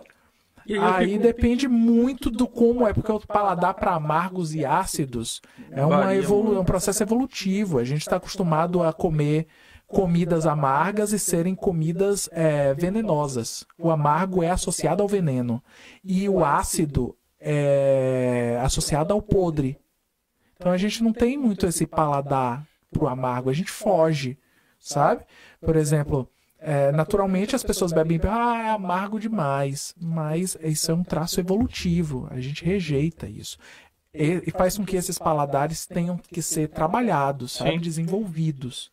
Por isso que a primeira cerveja que a gente bebeu aqui, ela vou até falar assim, nem parece cerveja. É, você é, passa ali despercebido, eu acho que é um pouco do que você falou, entendendo esse público que não tem esse hábito para esse ácido, para esse amargo. Eu acho que fala, pô, nem acho que eu tô bebendo cerveja, muda a cor tal. É toda a questão da sensação. Lembrei do copo Stanley aqui e tal. Mas é, ele sempre volta. Então você chega assim e fala, pô, esse negócio aqui tá azedo. Ó.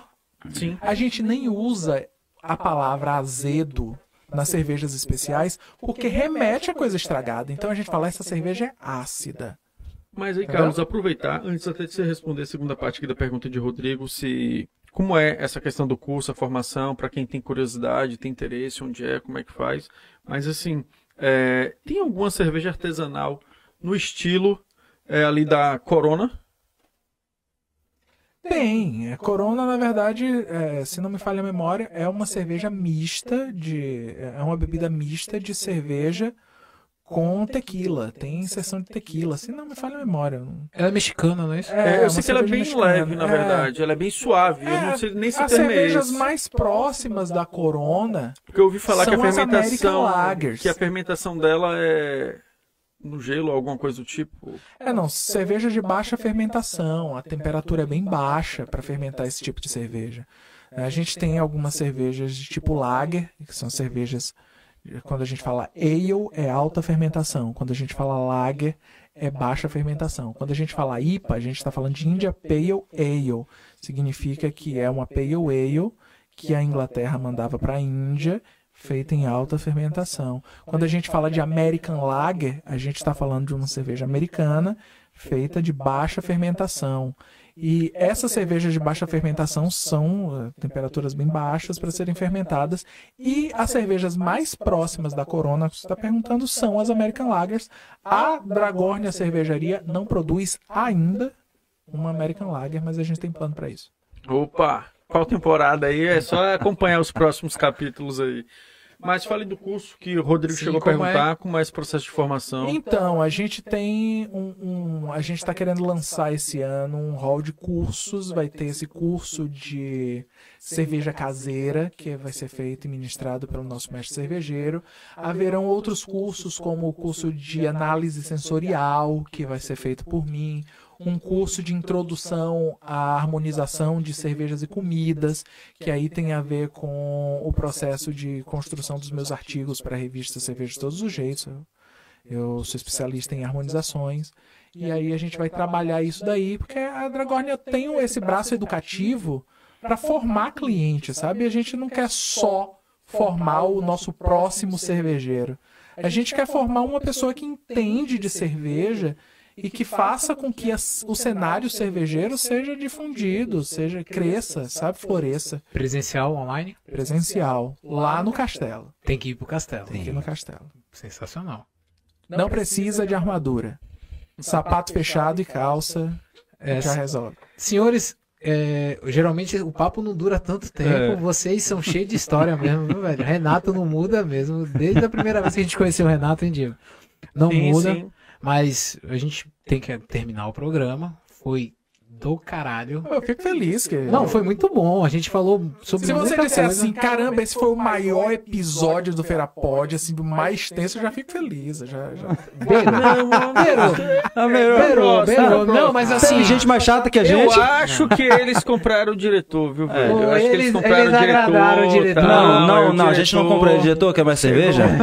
Tem nada a ver com compra. é engraçado porque assim, a gente Suborno é crime. suborno é crime e assim, se o diretor manda assim, o papo tá bom, eu, na minha cabeça vem assim, o papo tá bom ou o diretor gosta de cerveja É. e acha o papo maravilhoso? eu acho Aquela que é isso. ele falou assim: tá todo mundo meio brisado, eu acho que o diretor tá nessa onda. É, e talvez vá, tá, vá. vai, vai, conversa aí, é. não deixa meu copo vazio, não. É isso. Mas senhores, vocês têm um, um aspecto extremamente interessante.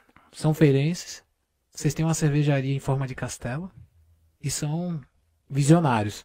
E a gente precisa aplaudir isso e reconhecer que acontece isso aqui em feira.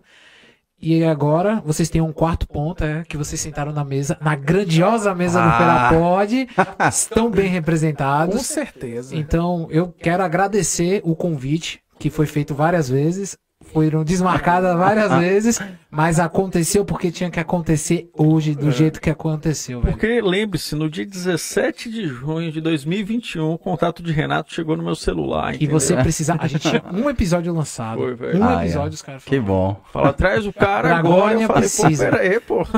Pois E nó- aconteceu. Nós é que estamos muito felizes de estar aqui, cara, sabe? A gente, a gente precisa de espaços que a gente possa falar sobre novidades, sobre, sabe, sobre inovação.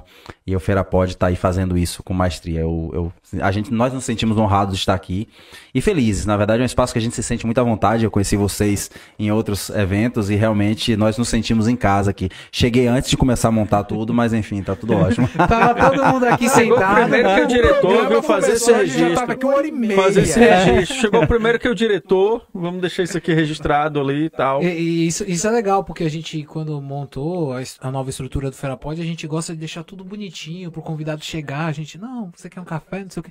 Renato já chegou no celular, abrindo a porta, entrando. Porra, é essa, Acabou mano? o que, que tu tá fazendo aqui, velho? É seis horas o negócio. Ainda é seis horas. Mas assim, vocês são uns caras fantásticos. A gente sabe que é um. é parceria longa aqui. A gente vai trazer pro ao vivo. A gente vai falar dos próximos capítulos e muita coisa vai acontecer. Próximos capítulos mesmo. Temporadas, Deus- Rodrigo, Ah, é temporada. Temporadas, é. Temporada, aqui temporada. É. Mas se é um livro, é Ah lá, capítulo, Game of. Thrones, só não pode ter a última, que a última fica muito ruim. mas Muito enfim, ruim. então a gente Não, não chega assim, na última isso- temporada. Isso, não fica aí. Pergunta pra ele qual é o nome do filho dele. Qual é o nome do seu filho? Meu filho é Arthur. Agora pergunta qual é o nome da filha dele. Minha filha é Calize. Então, Então, é coisa de maluco. é, entendeu? Filhos, coisa de filhos doido. A sempre a- Dragônia tinha que ter um castelo mesmo. Tinha que ter, tinha que ter. Que isso aí, rapaz. Tá tocando no celular aí. Pode. Ó, Ah, o horário de dormir dele aí, ó. Descobrimos seu O diretor Rodrigo achou um parceiro aí, ó. 10 horas, hora de dormir, é hora de encerrar Mas é mesmo. bom ter. Mas assim, galera, agradecer É, ah, isso é de praxe da gente, essa câmera é de vocês dois ali. Dê o recado de vocês aí pra galera, palavras e considerações finais. E principalmente, teve uma vez que eu liguei até pra Renato, que um amigo estava perguntando como era, que tinha acesso para conseguir encontrar cerveja. A gente entrou, tinha um site, tinha um delivery. Explica Sim. isso, contextualiza para a galera onde encontrar cerveja Dragórnia, quais formas, enfim, como é esse delivery. E se quiser ir no castelo, o recado é de vocês, a câmera tá ali. Fique à vontade. Aquela câmera, essa câmera, eu tô perdido, são muitas câmeras é aqui. Foda, mas essa aqui ah lá, o diretor já apontou ali, rapaz. O diretor aparece que não gnomo, só aparece a mão dele assim, ó. É. mas enfim, pessoal, é, nós estamos aí abertos sabe? Nós é, esperamos a visita de vocês que conheçam o produto de Feira de Santana, acreditem no produto de Feira de Santana, na qualidade que a gente está aí apresentando. Nós temos aí esse castelo que foi tanto falado aí, mas na verdade é, é, uma fábrica mesmo. Estamos com o bar aberto aos sábados e domingos, né, das 10 da manhã às 18 horas. E lá vocês vão ter uma experiência, sabe, é, é, nova. É isso que a gente promete, é uma novidade. É um castelo, sabe, cervejas especiais a um preço de fábrica, Inclusive, elas são mais baratas do que um show que se vende na, na, na, na cidade ou um show mainstream. Entendeu? Estamos aí para trazer essa novidade para vocês. Acreditem no produto de feira, sabe? Comprem essa ideia e, no mínimo, experimentem essa ideia, porque eu acredito que vocês não vão ter opinião se vocês não experimentarem. Entendeu? Então, apareçam. É isso, a Dragórnia está aí disponível para todo mundo. Consumam Dragórnia, consumam a cerveja de feira é, bebam a cidade de verdade, consumam cervejas daqui da região e consumam os rótulos. Vocês vão ver que os rótulos foram todos pensados, todos têm, têm uma história, tem uma, uma coisa por trás. O castelo tá lá para transformar essa sua experiência de cervejas especiais numa outra, né, num outro nível, num outro patamar. E é um grande prazer a gente estar aqui também num podcast de Feira de Santana, falando é para o público de Feira de Santana, dentro da realidade de Feira de Santana. A gente é, fica muito feliz com esse convite, a gente brincando, brincando, bebeu pra caramba. Pô, eu falei achou... com o Renato no início, eu falei assim, Renato, cadê a galera, então. velho? Porque tu trouxe cerveja para um batalhão, entendeu? Pois é, mas só lembrando assim, é, sigam a gente nas redes sociais. A gente tem material gratuito de conteúdo de cervejeiro por lá, tanto no Instagram quanto no Facebook. A gente está presente lá, arroba Dragórnia. E é isso aí, pessoal. Ainda, não, assim, você não só vai consumir Dragônia se você for ao castelo. A Dragônia vai até a sua casa, nós temos o, o delivery funcionando. Isso aí. Então, inclusive, através do telefone delivery, vocês conseguem. Nossos parceiros de pontos de venda. Sim, vocês conseguem no delivery os materiais que forem necessários. Vocês acreditam, olha, a gente precisa disso, a gente está lá para atender vocês. O número do delivery é 75 991 17 3340. Podem acessar lá de quarta a sábado, estamos entregando é, a cerveja na casa de vocês. É isso, nós os dragornianos somos todos caçadores de dragão e é por esse motivo que todo mundo dorme em paz, né? Não tem e nunca viu um dragão, né? Santana, pois é, a gente trabalha direito. Se for lá na Dragônia vai ver o crânio de um dragão, a gente tem um crânio de dragão por lá. E já que a gente faz esse trabalho de manter o sono de todo mundo tranquilo, consuma nossa cerveja, porque. eu, eu tô me perguntando aqui agora, você que tá assistindo aí a gente, chegou aqui até o final, será que é o Castelo de Grayskull? Ele falou que tem a cabeça de um dragão, eu lembro que tinha algo parecido no Castelo de Grayskull, você que acompanhou o He-Man. Cara, e é muito engraçado porque tem o formato do Castelo de Grayskull. Aquelas duas torres laterais com um portão no meio, sabe? Tem espada lá se você quiser no portão assim levantar e gritar, eu tenho a força. Isso. Só não me apareça de tanga de couro felpuda e o símbolo do Vasco da Gama no peito. E a sandalinha de couro, a sandalinha de couro lá amarrada na, de gladiador, na verdade, é. sandalinha de couro de gladiador. Cabelinho Chanel louro, ó. Mas, galera, é isso. Estamos aqui no Hub Feira. Você já sabe, se quiser conhecer esse espaço, acesse as redes sociais. Você ouviu falar tanto do castelo, que talvez pode ser o Castelo de Grayskull, uma readaptação, ou quem sabe até dos estudos originais foi feito aqui em Feira de Santana e você até hoje não sabia disso.